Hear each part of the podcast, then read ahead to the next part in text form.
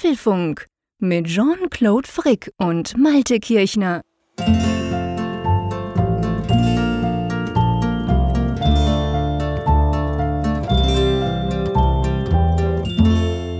Hallo und herzlich willkommen zum Apfelfunk, genau gesagt zur Ausgabe 196, die wir am ho, am 13. November aufnehmen, am Mittwochabend wie immer. Und was wir jetzt machen, ist ein kleiner Soundcheck Richtung Nordsee. Bern ruft die Nordsee. Hallo, hörst du mich? Ja, die Nordsee ist wieder mit, ich glaube, der richtigen Stimme zurück. Das musst du mir jetzt sagen, ob das die richtige ist. Ich habe schon ganz verlernt, welche es war. Das war natürlich eigentlich die Idee. Natürlich weiß ich, dass du mich hörst und ich dich auch, aber ich wollte natürlich rausfinden, ob du wieder richtig tönst, weil die letzten zwei Sendungen, muss man ja sagen, warst du stimmlich ja schwer angeschlagen, ja. hast getönt wie eine alte Dampflokomotive. Aber jetzt tönst du wieder wie der alte Malte. Ja, das freut mich zu hören, denn es war tatsächlich noch bis Anfang der Woche so, dass so leicht anders die, die Stimme noch klang. Und ich muss dir sagen, also das ist, das ist echt so eine der heftigsten Erkältungen der letzten Jahre, die ich mir da eingefangen habe. Hm. Also die hält ja auch die ganze Familie in Stimmung. Das habe ich doch ein, einigermaßen unterschätzt, als das losging. ja, das ist wirklich Mist. Jetzt können wir natürlich sagen, ja, wahrscheinlich hat es nicht geholfen, dass du immer Mittwochabend so lange noch gequasselt hast. Ja aber vielleicht eben auch erst recht. Egal, es ist vorbei, das freut uns, beziehungsweise freut vor allem mich, dass du jetzt wieder richtig ganz normal tönst. Und ich glaube, wir, wir fangen mit einer schönen Geschichte an. Einverstanden? Ja, eine wunderschöne Geschichte. Sie dreht sich zwar so ein bisschen um Sport, was ich weniger schön finde, aber vielleicht erinnert sich der ein oder andere Hörer oder die Hörerin noch dran. Wir hatten ja, wie lang ist das her? Mehr als ein Jahr, oder? Wahrscheinlich oh, ja, das, ungefähr ein da, Jahr, oder? Da stellst du mir jetzt natürlich die Frage aller Fragen. ich, ich, würde auch sagen, also ein Jahr ist es definitiv her. Genau, da, da gab es ja die Fit for Frick Challenge. Das ging ja darum, dass man damals bei der Apple Watch sich quasi gegenseitig herausfordern konnte. Diese, diese, diese, diese sieben Tage Competitions, die man ja damals, die waren damals neu machen konnte. Da haben wir ja Fit for Frick. Das gab ja da eine, eine große Auslosung. Ihr habt gegeneinander, seid gegeneinander angetreten und dann am Schluss quasi gegen mich. War eine tierische anstrengende Woche, by the way.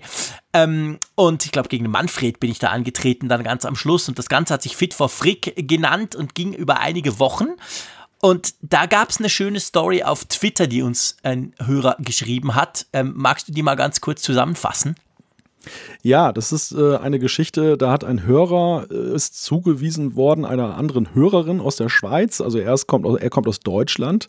Das ist, glaube ich, der Sebastian. Genau. Und äh, ja, die sind halt dann ins Gespräch gekommen, dann über den Wettbewerb hinaus und haben sich, soweit ich das mitverfolgt habe, gegenseitig besucht. Und jetzt aktuell ist er halt der Einladung zur Kürbiscremesuppe in die Schweiz gefolgt.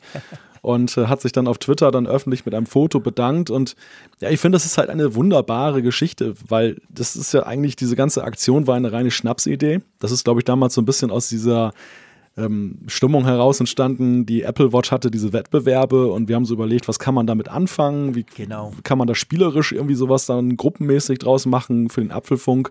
Und so ist ja dann diese Idee entstanden, dieses Fit for Frick zu machen. Und weil du ja nun unser großer Fitnessmeister auch bist, ungeschlagen. Ja, und dass das, dass das jetzt so eine wunderbare, grenzüberschreitende Freundschaft halt dann, ähm, dann zur Folge hat, ich finde, das ist einfach, das, das hat mich wirklich berührt, als das Anfang der Woche ja. dann da aufkam. Ja, mich auch. Das hat mich wirklich berührt. Wir verlinken den Tweet ähm, in den Show Notes. Und das ist ja nur eine, wir haben, wir haben ab und zu solche Geschichten, wobei die, die jetzt wirklich auch ganz besonders war, glaube ich, gerade weil es ja auch Deutschland, Schweiz noch dazu hat. Ich meine, wir hatten ja schon Leute, die, die haben zusammen irgendwie den Apfelfunk gehört und haben dann geheiratet und haben uns dann gefragt, ob wir nicht eine Grußbotschaft sprechen wollen. Erinnerst du dich? Das ist, glaube ja. ich, zwei, drei Jahre her jetzt. Da haben wir das natürlich gemacht. Es wurde, glaube ich, an der Hochzeit sogar eingespielt. Also, wir haben schon ganz crazy Fans zum Teil. Aber ich finde, das sind einfach ganz, ganz tolle Geschichten.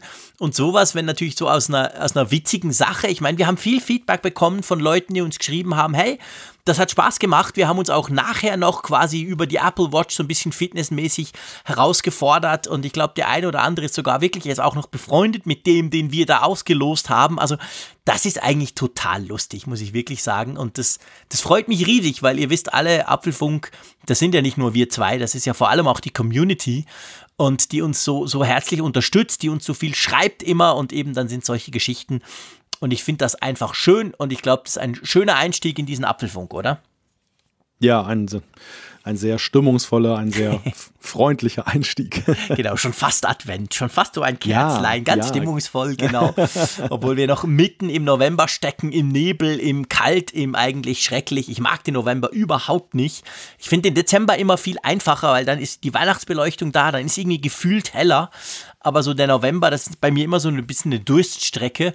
Und gerade dahingehend hat mich der Kürbissuppe-Tweet natürlich besonders gefreut. Das hat quasi mein Herz erwärmt. Aber apropos Herz erwärmt, kommen wir kommen mal zu den Themen. Ich glaube, da gibt es auch oh ja. das eine oder andere, was unser Herz erwärmt.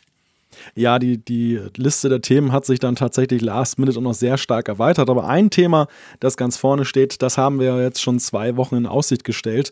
Wir haben uns nämlich buchstäblich die AirPods Pro angehört, du und ich, und ähm, wir wollen heute mal uns darüber austauschen. Genau, dann ist es ja so, dass Apple seinen Release-Zyklus ja immer an den Apfelfunk anpasst. Das finden wir sehr cool. Drum kam heute ein neues MacBook Pro 16 Zoll raus. Ähm, müssen wir natürlich drüber sprechen. Dann gab es auch eine Randnotiz, nämlich was es äh, mit dem Mac Pro jetzt auf sich hat. Der soll ja bis Ende des Jahres erscheinen. Wann er kommt und ja, was wir sonst noch wissen, dazu später mehr iOS 13.2.2, ein weiteres Update, aber ein ganz ein wichtiges. Warum, das klären wir später. Wir sprechen über ein kleines Versehen, das Facebook unterlaufen ist, denn die Facebook-App für iOS hat beim Scrollen die Kamera eingeschaltet.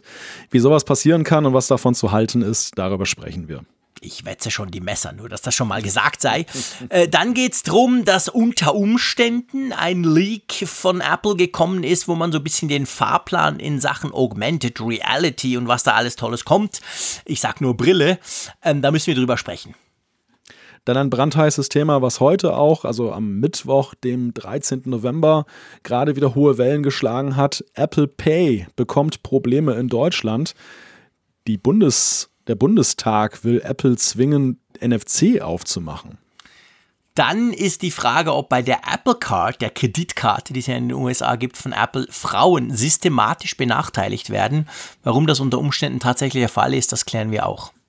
Und dann natürlich die Umfrage der Woche und es sei vorangestellt angesichts der Länge der Tagesordnung, dass wir die Zuschriften möglicherweise in dieser Folge ausfallen lassen.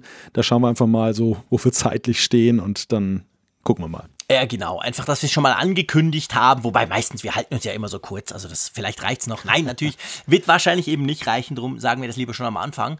Aber ja, gut, lass uns mal ähm, loslegen. Wir haben uns die äh, AirPods Pro in die Ohren gesteckt in den letzten zwei Wochen, seit die Dinger draußen sind. Ähm, wir gehen natürlich dann die Details einzeln noch durch, aber mir ist jetzt mal wichtig, bevor ich dann was erzähle, erzähl du mal so ganz, ganz generell, bevor wir dann in die einzelnen Details. Wie haben dir die Dinger gefallen? Oder wie gefallen, gefallen sie dir? Du hast ja noch. Ja, ich habe sie noch. Also sie gefallen mir sehr gut. Sie gefallen mir wirklich sehr gut. Ich habe lange darüber nachgedacht, warum ist das so? Und der Gedanke, der mir kam, war, wenn ich so mir angucke, was sie halt können und äh, wie ich das finde, das sind eigentlich die AirPods, die ich mir von Anfang an gewünscht habe. Also es ist echt so, dass das ist das erste Mal, finde ich, dass diese AirPods jetzt wirklich drastisch weiterentwickelt wurden. Und es ist so viel steckt da drin, wo wir ich meine, wir haben nicht viel gemeckert damals, als die AirPods rauskamen. Sie waren mhm. ja gut. Wir waren ja, das war ja auch gemessen an, an den Mitbewerbern, war es ja sowieso Lichtjahre weiter und besser. Die anderen haben das ja nach und nach jetzt erst abgekupfert. Aber es gab ja trotzdem immer so ein paar Punkte, wo man gesagt hat, ja, das ist nicht vielleicht optimal gelöst, aber man kann mit leben. Und ich muss echt sagen, hier sind so ein paar Punkte jetzt eben stecken in diesen AirPods Pro drin, wo ich sage, ja, das ist super, endlich gelöst. Ja, das geht mir ja grundsätzlich ähnlich. Also ich, ich habe mich ja schon, schon vor paar, glaube ich, vor zwei Wochen, als sie rauskam, so ein bisschen geoutet als großer Fan, vor allem der AirPods, aber eben auch der AirPods Pro. Ähm, also mir gefällt natürlich primär das Pro im Namen. Das ist ja klar. Also da fühle ich mich natürlich gleich geschmeichelt. Komme ich mir gleich viel wichtiger vor. Nein, Quatsch.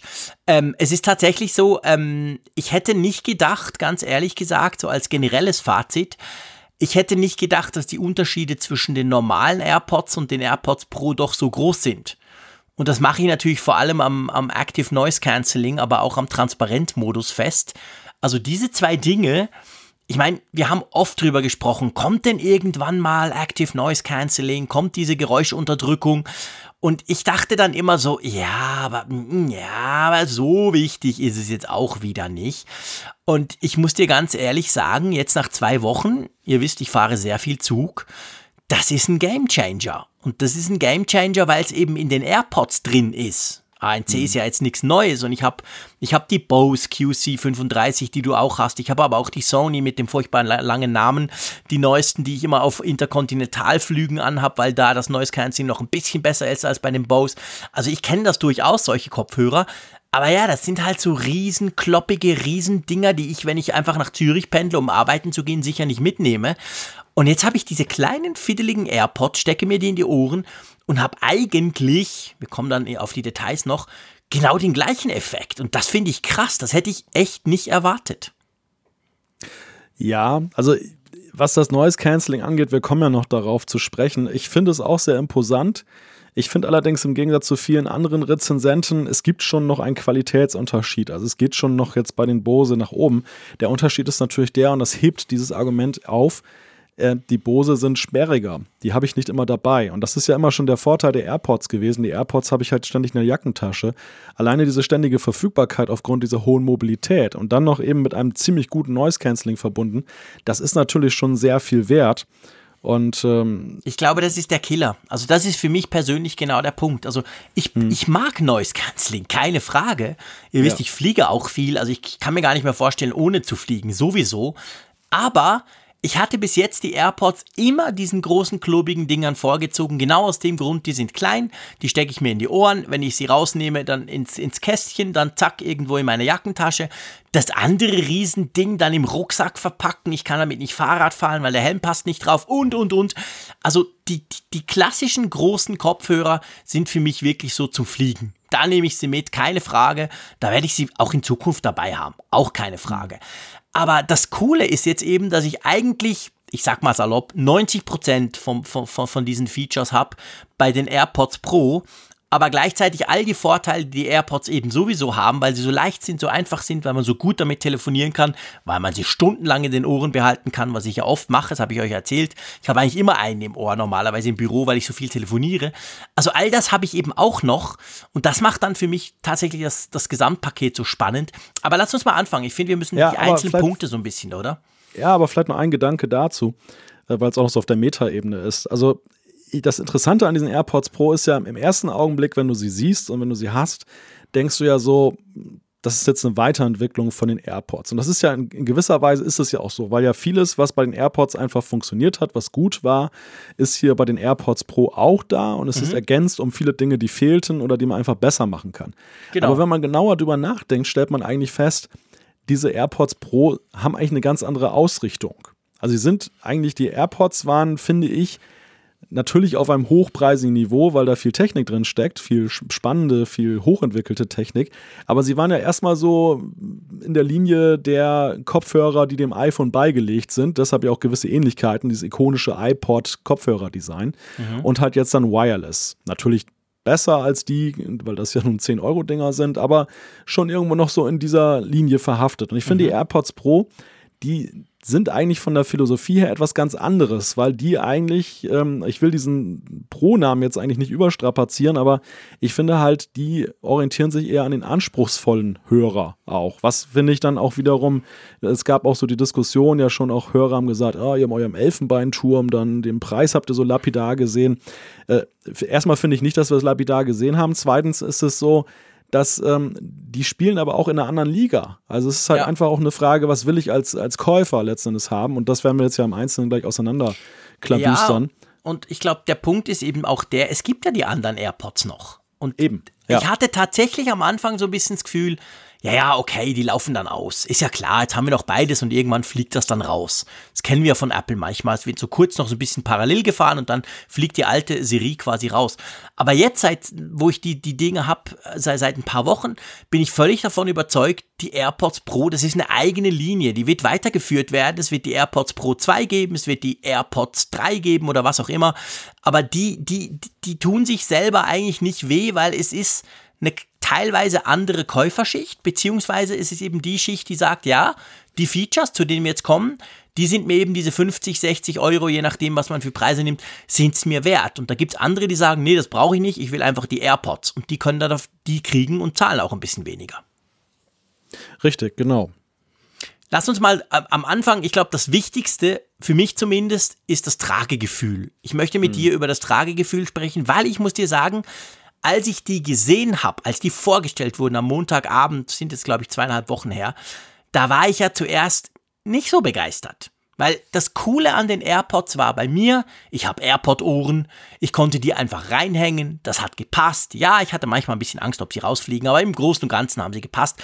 Und ich mag eigentlich keine In-Ears. Ich mag das nicht mehr, so ein Ding Knubbel ins Ohr zu stecken und dann bin ich so völlig geblockt von allem. Also, und ich habe die gesehen und die sahen halt ziemlich aus wie In-Ears und dachte so, na, das wird schwierig. Und das ist der Teil, der mich persönlich jetzt eigentlich am meisten überrascht hat. Aber erzähl du mal, wie, wie, wie, wie geht das? Passen die? Fühlen die sich wohl? Fühlst du dich wohl mit denen in den Ohren?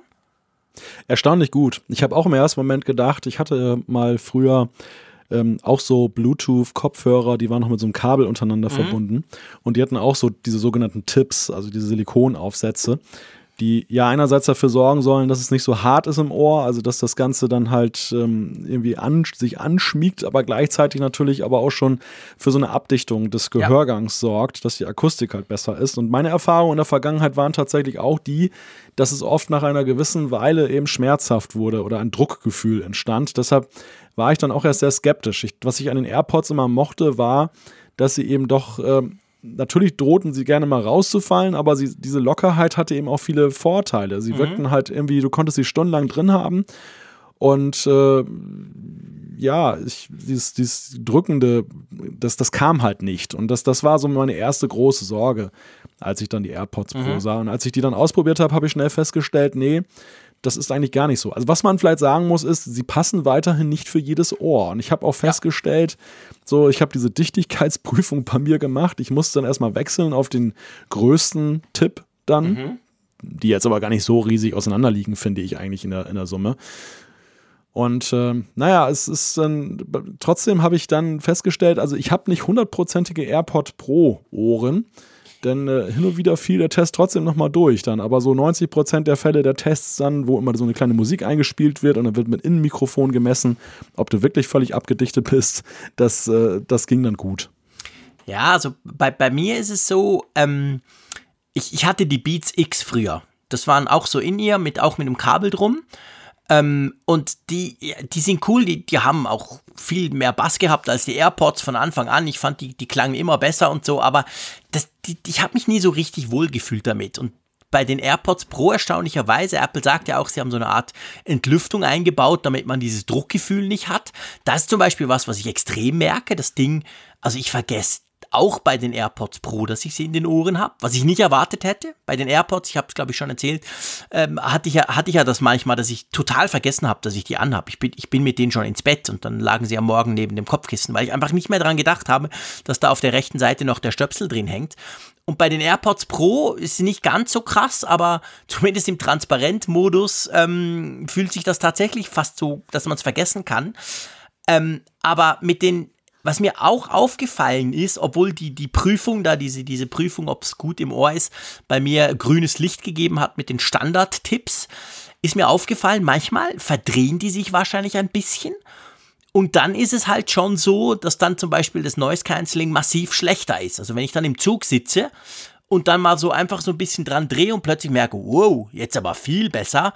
Also so ganz komplett immer gleich sitzen sie bei mir nicht im Ohr, aber ich hab, hatte auch noch nie Angst, dass sie rausfallen. Also für mich ganz ehrlich gesagt ist eigentlich, weil ich sie eben so lange trage, das sind immer mindestens zwei Stunden am Stück, manchmal drei, dann ist es so, ist mir eigentlich der Tragekomfort wichtiger, als dass sie wirklich perfekt im Ohr sitzen. Weißt ja. du, was ich meine? Also ja. lieber, dass sie halt vielleicht nicht komplett abdichten, aber dafür fühlen sie sich super an. Ich kriege nicht irgendwie weh an den Ohren oder ein Druckgefühl, als dass sie quasi zwar toll sitzen und super abschließen, aber ich nach einer halben Stunde irgendwie das Gefühl habe, nee, ich muss sie rausnehmen. Also von dem her gesehen passen die für mich ganz, ganz toll. Aber du hast es gesagt, zum Beispiel Lorenz Keller vom Blick, der hat die auch getestet und sagt, es sei zwar traurig, er sei eigentlich super Fan davon, aber die passen ihm einfach nicht. Und der kann die tatsächlich nicht brauchen. Er sagt, er nutzt die AirPods ganz normal, aber nicht die Pro.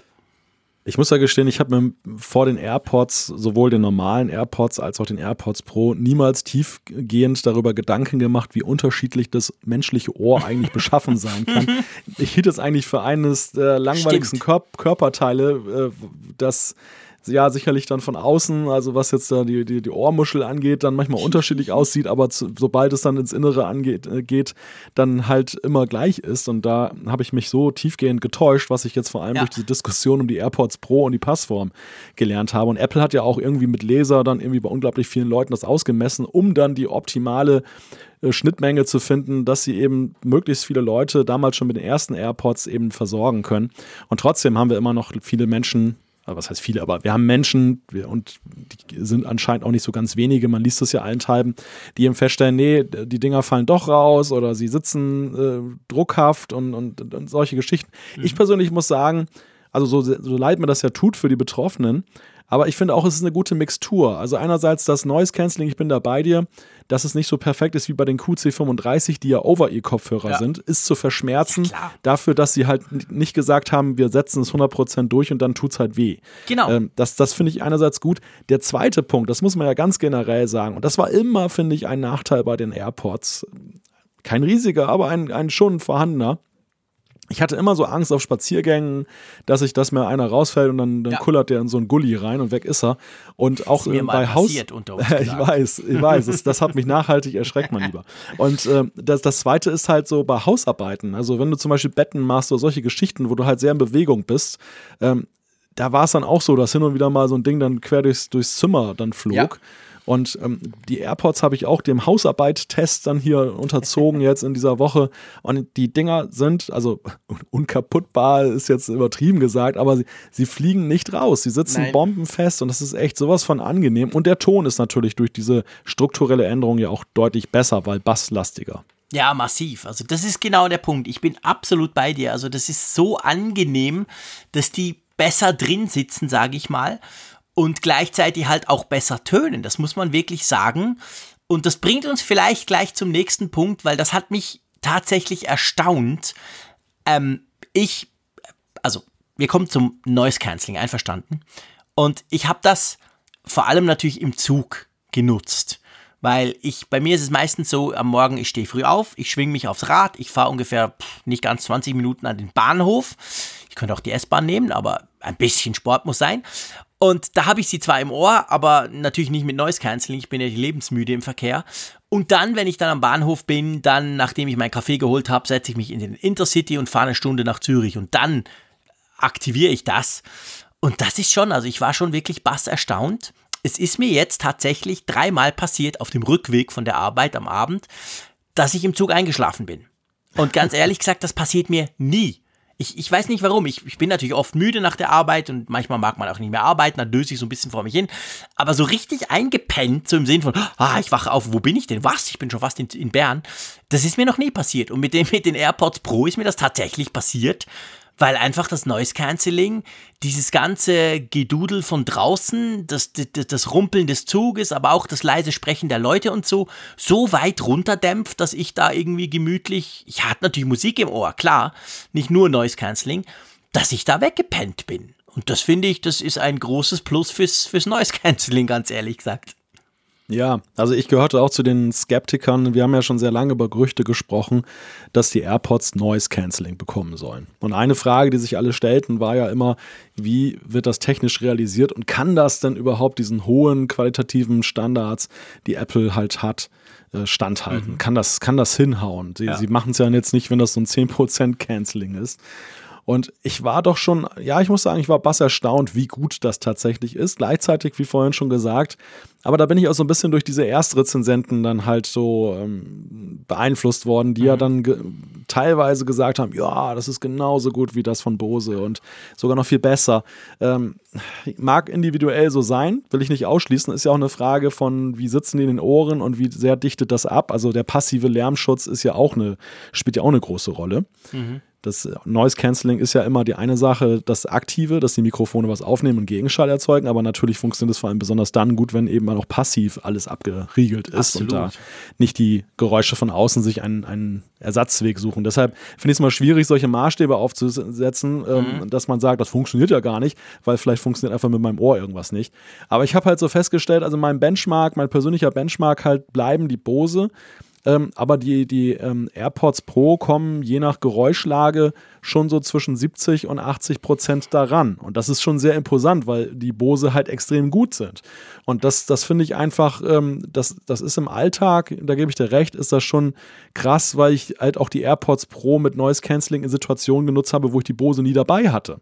Das genau und das, das, ist, das, das ist genau der Unterschied. Ne? Also du hast Noise Cancelling dringt mit so einer Lösung in Lebensbereiche vor, wo es halt bislang einfach aufgrund dieser großen Bauform dann eher selten halt der Fall war. Es sei denn, man ist jetzt wirklich schmerzfrei und sagt, ich trage den ganzen Tag diese Over-Ear-Dinger da auf dem Kopf.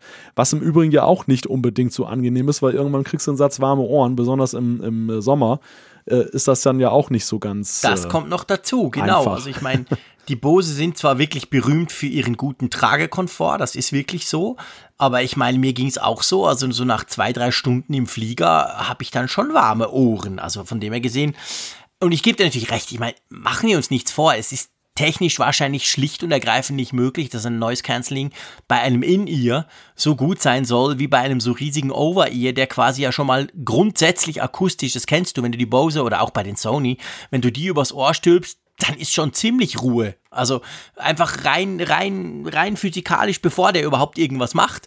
Und das kann ja eigentlich nicht funktionieren. Aber ich bin wirklich auch erstaunt, wie gut das eigentlich bei, bei den AirPods Pro funktioniert. Ja. Und eben, du sagst es, also ich habe auch schon vergessen, dann laufe ich aus dem Zug, laufe durch den vollen Bahnhof und habe das Noise Cancelling noch drin. Und ich meine, selbst da, das sind ja, Noise Cancelling ist ja generell so physikalisch gesehen, beziehungsweise softwaretechnisch, die tiefen Töne sind einfacher als die hohen. Also Leute, die sprechen, ist viel schwieriger auszublenden als irgend so Wummern vom Zug oder Flugzeugturbinen oder solche Geschichten. Aber selbst im Bahnhof, wo es eben wirklich suboptimal ist, das filtert unglaublich viel raus. Also ich war echt bass erstaunt. Ja, ja, ja, eben. Das ist, und die, die weitere Frage, die sich halt stellt, und das war auch eine Sorge, zu viel des Guten. Denn äh, gerade weil ich die Bose vor Augen hatte, als ich dann die Ankündigung hörte, äh, AirPods Pro kommen, dachte ich, naja, Noise Cancelling ist ja aber auch so eine Sache, die ja durchaus mit Risiken behaftet sein kann. Wenn es nämlich zu gut ist, dann läufst du auch so durch die Welt und hörst nichts mehr und, und äh, kollidierst mit was weiß ich noch dann irgendwie. Und ich finde einfach bei den AirPods Pro, gemessen an ihrem Betätigungsfeld ist es dann vielleicht auch ein ziemlich gut dosiertes Noise Cancelling. Ich meine, ich glaube nicht, dass Apple das runterdosiert hat. Sie, sie haben, glaube ich, das maximal Mögliche wahrscheinlich rausgeholt. Aber, Aber es passt. Ja. Es passt, genau, weil viel mehr wäre auch wiederum dann riskant gewesen, weil du sie ja eben doch viel mehr einsetzt mit Noise Cancelling. Und Noise Cancelling ist nun mal auch eine stufenlose Geschichte. Also jetzt nicht so, dass du sagen kannst, hm, ich nehme heute mal 20% Noise Cancelling, sondern es ist entweder an oder aus.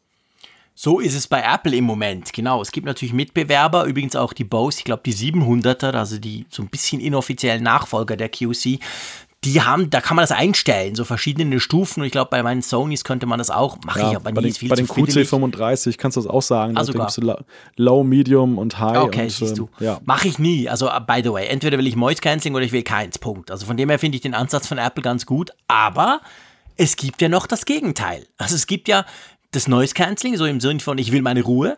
Und dann gibt es ja aber auch die Geschichte, ähm, es gibt ja diesen Transparent-Modus, wo quasi die Mikrofone, die ja sowieso eingebaut sind außen, dann auf Durchzug schalten sozusagen und wo du eben dann hörst, was um dich rumgeht.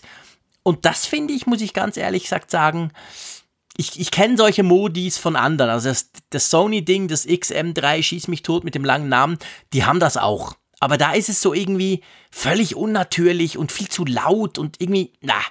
Und beim, bei den AirPods Pro muss ich dir ganz ehrlich sagen, ich finde das super spannend, weil ich höre immer Musik und du hörst aber trotzdem noch, was um dich rum geht. Ja, du kannst, wenn du dein Kaffee beim Takeaway bestellst, die Dinger drin lassen. Du kannst sogar weiter Musik hören und du hörst die andere Person auch noch. Klammer auf, ob jetzt das sehr freundlich wirkt, eher nicht, Klammer zu. Aber Ich finde den Transparent-Modus finde ich großartig. Den nutze ich wirklich eben, wenn ich so im Bahnhof bin oder wenn ich eine Durchsage hören will oder so, schalte ich den super gerne ein. Sehr praktisch. Ja, finde ich auch. Ich habe den auch, muss ich gestehen, am Anfang völlig unterschätzt, weil mhm. ich dachte, als ich Transparenzmodus hörte, ich hatte das ja auch vor zwei oder drei Sendungen hier gesagt, ähm, dass das für mich einfach nur die Abschaltung des Noise Cancellings war. Und äh, nicht mehr. Und das ist ja doch, der, dieser Transparenzmodus ist ja was ganz anderes, weil er ja wirklich dann diese Außenmikrofone durchleitet nach innen und ich finde auch einen guten Mix schafft. Also meine zweite Sorge war, dass das vielleicht von außen so, so laut ist, dass das, was du hörst, zum Beispiel ein Podcast, dann wiederum zu genau. übertönt wird. Und das, das passiert gleichzeitig auch nicht. Also es ist schon wirklich, und ich finde, da liegt eigentlich die große Kunst, was wir gerade hatten. Die Dosierung des Noise Cancelling auf der einen Seite, dass es eben alltagstauglich ist, aber der Transparenzmodus genauso. Dieser, dieser Soundmix aus Realität und ähm, dem, was du halt auf deine Ohren gibst. Und es gab ja auch schon eine Diskussion im Netz und die fand ich sehr spannend. Da wurde der Begriff dieses Audio-ARs, diese Augmented Reality im Audiobereich geprägt und auch gleich die Frage gestellt, wenn Apple mal eine, eine AR-Brille rausbringt und die hat Ton, ist das vielleicht auch der Modus, den man da so dann im Audio dazu mhm. gibt, weil es eigentlich optimal ist, ne? sowohl ja. wenn du das Bild verquickst, als auch eben den Ton. Du bist halt in der Realität noch wirklich voll drin, du bist ansprechbar und gleichzeitig eben hast du aber auch dann das optimale Erlebnis hier jetzt in der Vorstufe im Ton, vielleicht später auch mit dem Bild. Und das, das äh, wirft sehr interessante Fragen auf, ob dann vielleicht diese AirPods Pro auch schon ein in die Zukunft gerichtetes Produkt sind, dass man eben, falls so eine Option gezogen wird, dass dann eben dann da zusammengepackt wird. Ja, ich glaube, das Krasse ist, wie, wie, wie gut Apples Sound Engineering Team inzwischen ist. Ich meine, bei den, bei den HomePods sah man so ein bisschen mal ein erstes Aufglühen, dachte, hey, die sind recht klein und tönen wirklich erstaunlich gut. Ähm, wir, wir sprechen nachher über das neue MacBook Pro 16 Zoll. Das hat ja offensichtlich ganz neue Lautsprecher und vor allem neue Mikrofone, wo auch jetzt einige schon gesagt haben, hey krass, du kannst damit quasi einen Podcast aufnehmen, es tönt so gut. Also das ist ja alles das gleiche Team bei Apple und ich glaube schon, dass die inzwischen ein Level erreicht haben, der sich jetzt wahrscheinlich in diesen AirPods Pro mal perfektioniert hat und das ist, ich, ich meine, das ist genau der Punkt. Als ich Transparentmodus gehört habe, dachte ich so, ja, ja, das ist so quasi Hörgerätemäßig. Aber ich will ja eigentlich Musik hören. Ich will ja nicht, ich will ja nicht, dass einfach von außen, dass es so laut reindonnert. Aber das haben sie irgendwie perfekt abgestimmt. Also auch da super, super cool. Lass uns zur Akkulaufzeit kommen. Du weißt, ich krieg meinem ab und zu leer. Ja, das glaube ich. ich glaube, viereinhalb Stunden ist ja das Maß der Dinge, oder? Genau, das haben sie gesagt, viereinhalb Stunden. Und, ähm, und zwar mit aktiviertem Noise Cancelling. Und das ist, finde ich, sehr beeindruckend. Also ihr wisst, ich telefoniere viel. Das ist ja der Teil, der nicht nur das Telefon am schnellsten platt macht, sondern auch die AirPods. Das war schon bei den vorherigen AirPods so. Und ich stelle wirklich fest, ich sag's mal so, mein Vergleich ist, AirPods irgendwie zwei Stunden hören, danach natürlich ins Case und danach ähm, auf der Firma vielleicht drei Stunden in den Ohren und davon locker ein bis zwei Stunden telefonieren und dann sehe ich so ein bisschen, wo sie stehen. Und die AirPods Pro fühlen sich jetzt nach zwei Wochen genau gleich an wie die normalen AirPods. Nur das Coole ist halt, dass ich ja meistens entweder den Transparentmodus, der auch Batterie braucht, oder das Active Noise Cancelling aktiviert habe. Also von dem her gesehen, top. Die gleiche Akkulaufzeit, aber die ist super. Ja, ja, das ist absolut bemerkenswert, wie sie das hingekriegt haben, dass diese, dieses Mehr an Funktionen bei der kleinen Größe, sie sind ja eigentlich so weil die Bauform jetzt ein bisschen ergonomischer noch ist, windschnittiger, äh, wirken sie ja eher noch kleiner, aber yeah. die, diese, diese, diese Zäpfchen, diese Stöpsel da, die sind ja dann kürzer geworden. Und ähm, dass sie das halt alles so auf die Reihe gekriegt haben. Ich finde, was das Thema Akkulaufzeit angeht, bist du ja unser Benchmark, weil du bist äh, Heavy-User von uns beiden. Mhm. Äh, wenn, wenn du die nicht kaputt kriegst, dann kriegt die keiner kaputt. Und äh, ich, ich bin eher so der Normalnutzer, weißt du? Das ist eher so, bei, bei mir ist eher die Warte so, mhm. äh, wie viele Wochen kann ich sie bedienen, ja. bis ich sie mal aufladen muss. Und ähm, da habe ich halt auch keine qualitative Verschlechterung festgestellt. Also sie sind da absolut ebenbürtig mit den anderen AirPods. Und ich habe halt bei den AirPods immer das Gefühl gehabt, dass es eigentlich wirklich Wahnsinn, wie lange die halten. Ja. Wobei natürlich auch die Idee mit diesem Zwischenpuffer im Case natürlich auch eine geniale ist. Muss man auch wirklich rückblickend nochmal sagen, dass man da diesen, diesen Zwischenpuffer geschaffen hat, wo das super. aufgeladen wird und so, dass das nicht eben einfach nur irgendeine so Schmuckschatulle ist oder so, sondern eben wirklich ein funktioneller Körper. Und das ist ein durchdachtes Modell, was sich natürlich für die AirPods Pro als dritte Generation sozusagen auch nach wie vor auszahlt. Lass uns mal zum Case kommen, wenn du gerade davon sprichst. Es ist ja eigentlich ja. Äh, salopp gesagt, du nimmst dein AirPod-Case, du, du legst es auf die Seite und machst es oben auf. Es ist ja plus minus ein ganz klein wenig größer, aber der Unterschied vor allem ist, es ist jetzt breiter und nicht einfach hoch und die Klappe ist quasi an der breiten Seite und nicht an der schmalen Seite.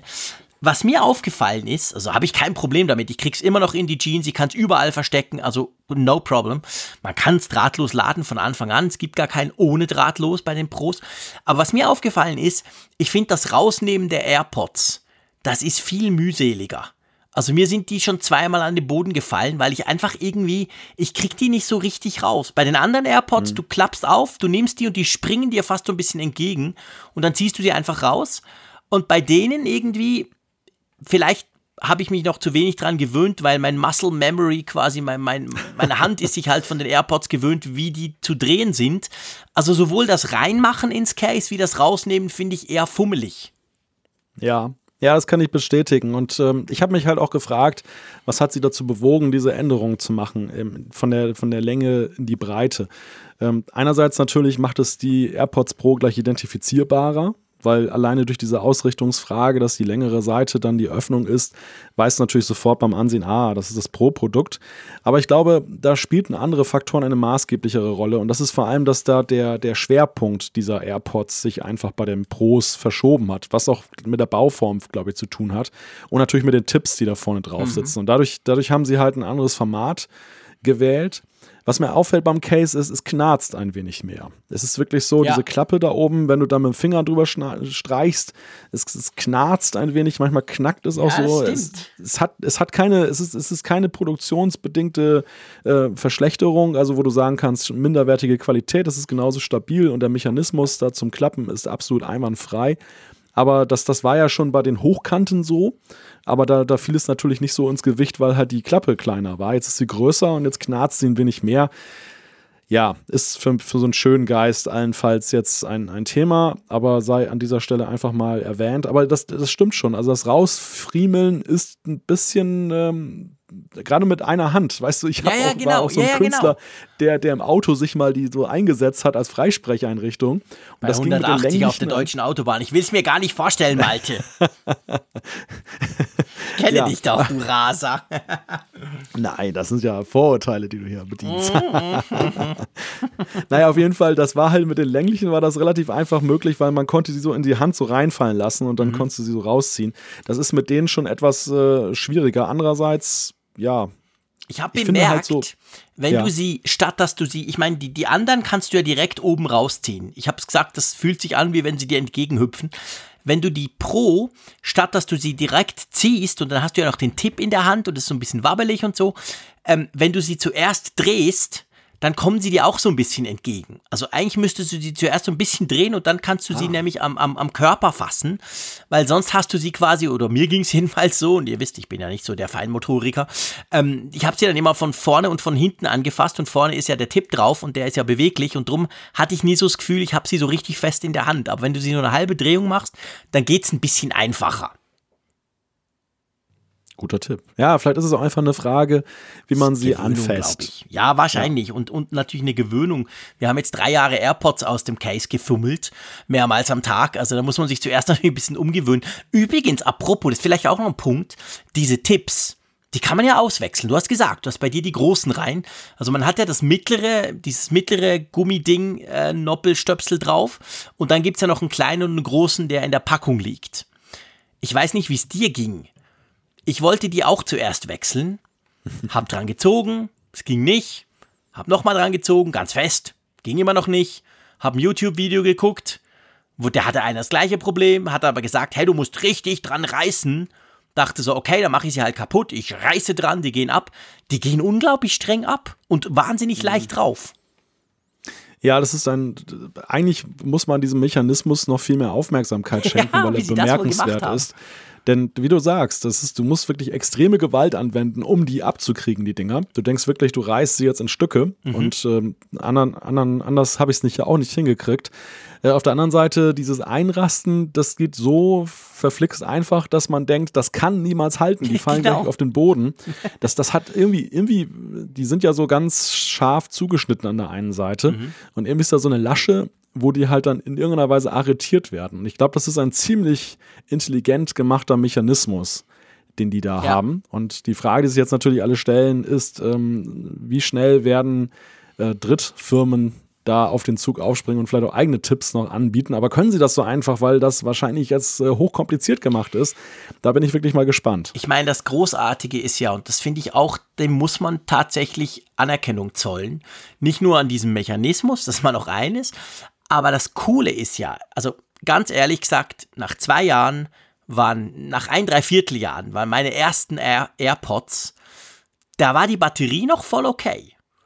Aber die waren so verschmutzt, dass weder ich noch Apple die so reinigen konnte, dass die wieder einigermaßen gingen. Der linke war einfach total leise.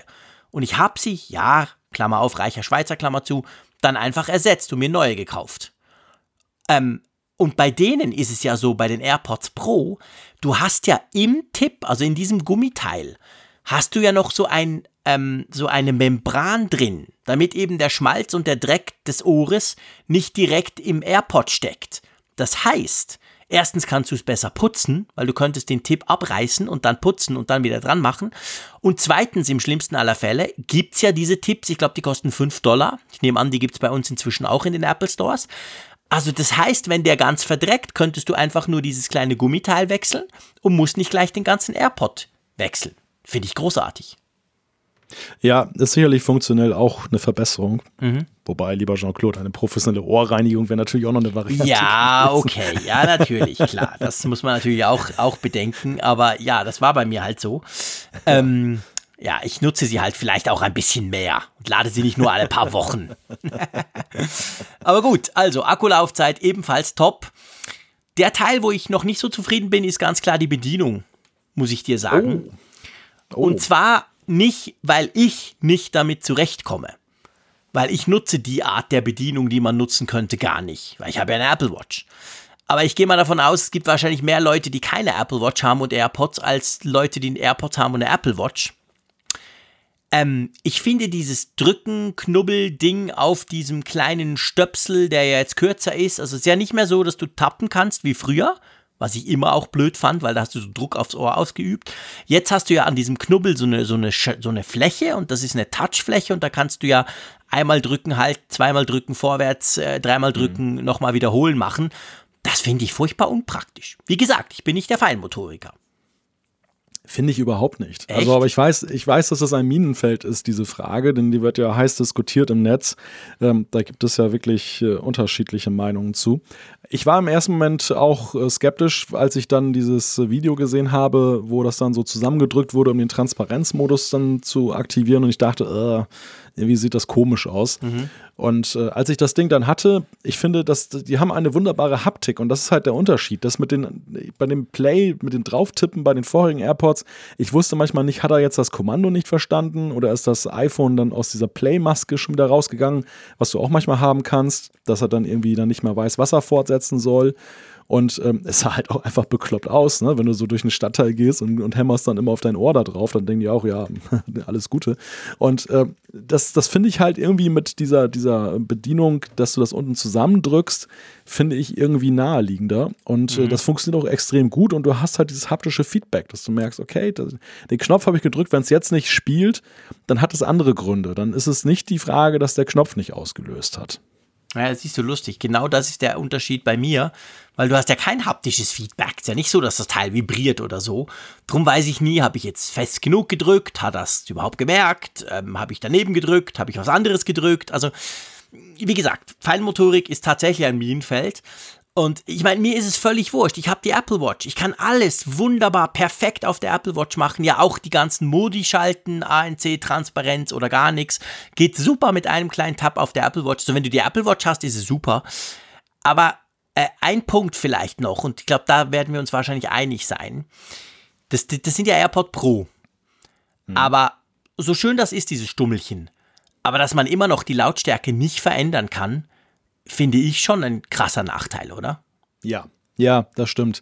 Also vielleicht auch gerade, da sind sie auch dann auf dem Trip, dass sie sagen, naja, ein Pro-Nutzer hat aber definitiv eine Apple Watch und kann damit ja die Lautstärke beeinflussen. Das ist vielleicht die Überlegung, die dem zugrunde Vielleicht, liegt oder die ja. Ausrede, die sie parat halten. Aber ich gebe dir schon recht. Also Lautstärke ist schon ein essentielles Feature, das eigentlich in der Bedienung irgendwie erwartet wird. Auch wenn mir jetzt ad hoc nicht ein idealer Weg einfällt. Und vielleicht hätte man an den Stummel noch drehen können oder so. Oder irgendwie so eine Geste. Ja, was auch immer, genau. So eine Ja. Streichgeste nach, nach oben oder nach unten. Ja, zum Beispiel. Also irgendwas hätten sie sich da mal einfallen lassen können. Denn das ist tatsächlich ein Defizit seit dem ersten Airport.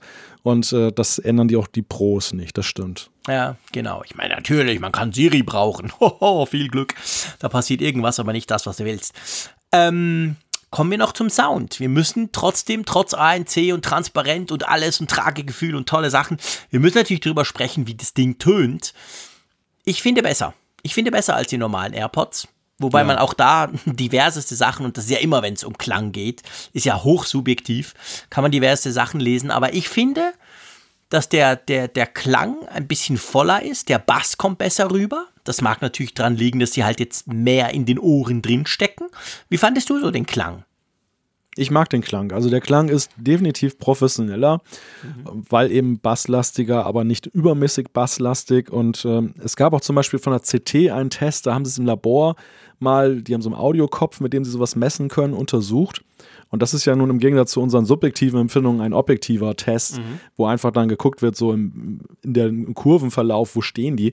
Also da haben die auch extrem gut abgeschnitten, was ich bemerkenswert fand, weil ich habe mich natürlich schon gefragt, ist das jetzt mein persönliches Empfinden, Ja. dass die ziemlich gut sind vom Ton? Nein, augenscheinlich nicht. Also sie sind wirklich dann auch im Vergleich zu anderen Kopfhörern ziemlich gut unterwegs. Weißt du, was mir persönlich sehr gut gefällt? Das ist noch, ich trage zuweilen ja auch nur mal, ein, nur mal einen im Ohr. Wenn ich zum Beispiel durch den Park gehe. So. Ich, man könnte jetzt sagen, okay, Transparenzmodus brauchst du nicht mehr. Ähm, du kannst ja auf Durchzug stellen sozusagen. Ja. Aber äh, dennoch, ähm, so ein Podcast auf einem Ohr, das kommt schon mal vor. Und da finde ich, ist auch der Ton deutlich besser geworden, weil durch dieses, äh, dass es besser im Ohr sitzt, habe ich das Gefühl, geht weniger Ton verloren, der, dass der so seitlich aus Ja. dem Ohr rausgeht. Und ähm, du hast auch in lauten Umgebungen hast du eine wesentlich besseren, einen wesentlich besseren Klang, als das dann bei den klassischen AirPods der Fall ist. Das finde ich auch. Ja, absolut. Also ich habe ihn ja sehr oft nur in einem Ohr, zum Beispiel zum Telefonieren. Und ähm, das finde ich wirklich auch. Das muss ich tatsächlich auch sagen. Also der, der Klang auf nur einer Seite, auch der ist irgendwie besser. Und was mir vor allem auffällt und was mich eigentlich sehr freut, ich meine, ich mache seit ich 16 bin Radio. Das sind jetzt, scheiße, schon 30 Jahre. Egal, schon lange. Dadurch ist mein Gehör vielleicht nicht mehr so ganz 100% super kalibriert. Das heißt letztendlich bei jeder Art Kopfhörer drehe ich immer relativ laut hoch. Wir sprechen davon zum Teil sehr laut. Und was mir wirklich auffällt mit den AirPods Pro, ich höre locker 30% weniger laut als mit den normalen AirPods. Und das liegt natürlich am ANC. Sobald ich das Noise Cancelling aktiviere im Zug, weil der den ganzen Außenlärm rausfiltert, kann ich leiser hören. Bei den, bei den AirPods musste ich halt dann entsprechend den Außenlärm quasi ähm, entgegenwirken, indem ich halt mein, mein Programm lauter mache.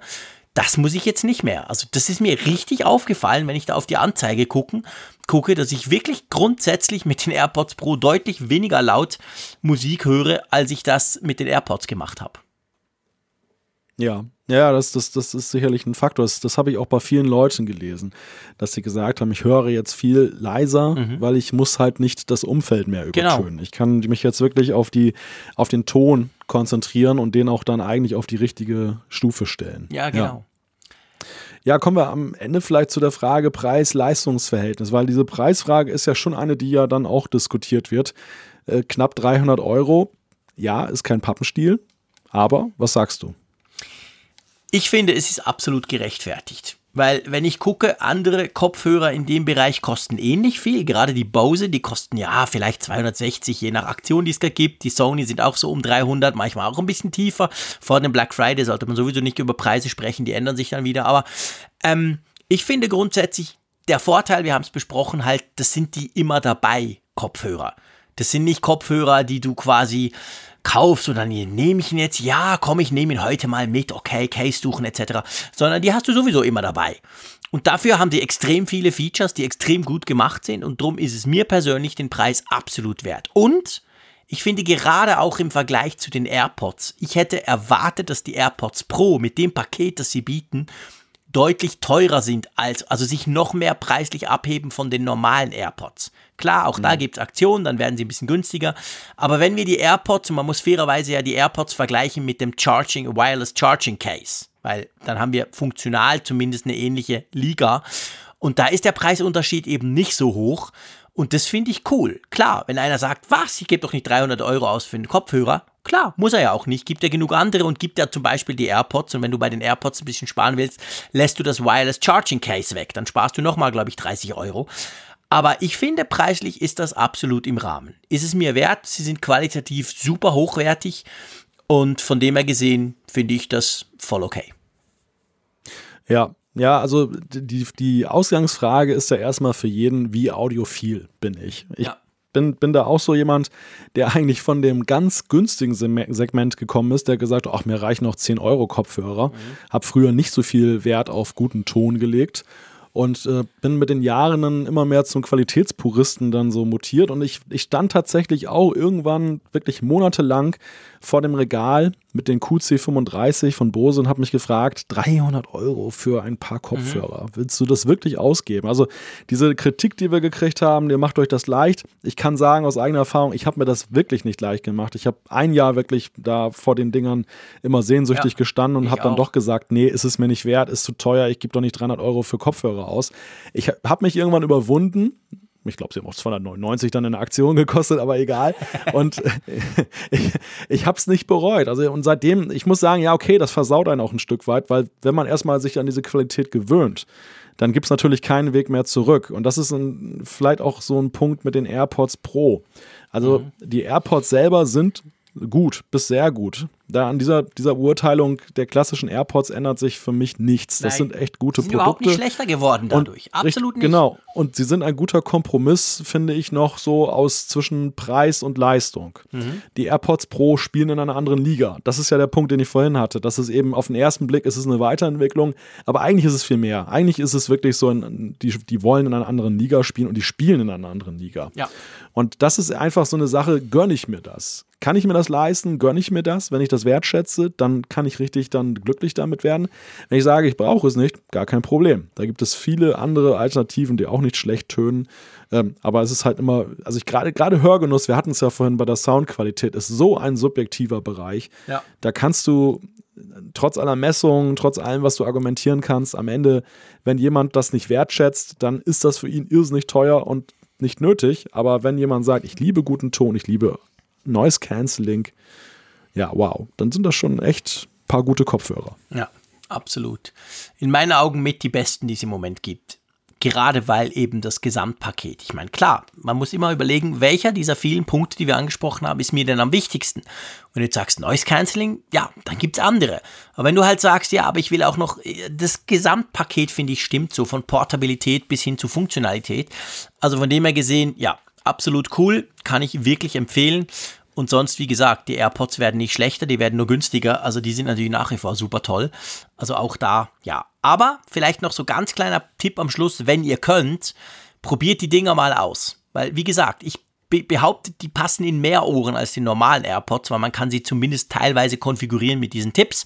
Aber trotzdem, es gibt eben auch Ohren, wo sie nicht passen oder gerade, wo es einfach, wo es einfach nicht, nicht, nicht geht, weil es weh tut oder so. Und das müsste man natürlich idealerweise vorher mal ausprobieren. Genau. So, du, es ist Mittwoch und äh, Apple hat was Neues vorgestellt. Ich finde das immer cool. Apple hat sich ja schon länger drauf verlegt, dass sie so ein bisschen mit dem Apfelfunk zusammen timen, wenn sie was bringen. Ähm, passt mir natürlich. Ähm, dieses Mal das lange kolportierte und schon länger in der Gerüchteküche herumgeisternde neue 16 Zoll große MacBook Pro, das ja schon die eine oder andere Überraschung mitbringt, oder? ja, Überraschung ja, doch, also das ist eine spannende Frage. Sind es Überraschungen oder war es erwartbar, dass da was in der Richtung kommt?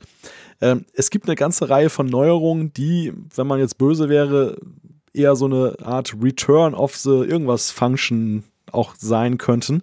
Denn da, wenn auch verbessert, nämlich zum Beispiel allen voran, also der Elephant in the Room, ist natürlich die, vor allem die Tastatur.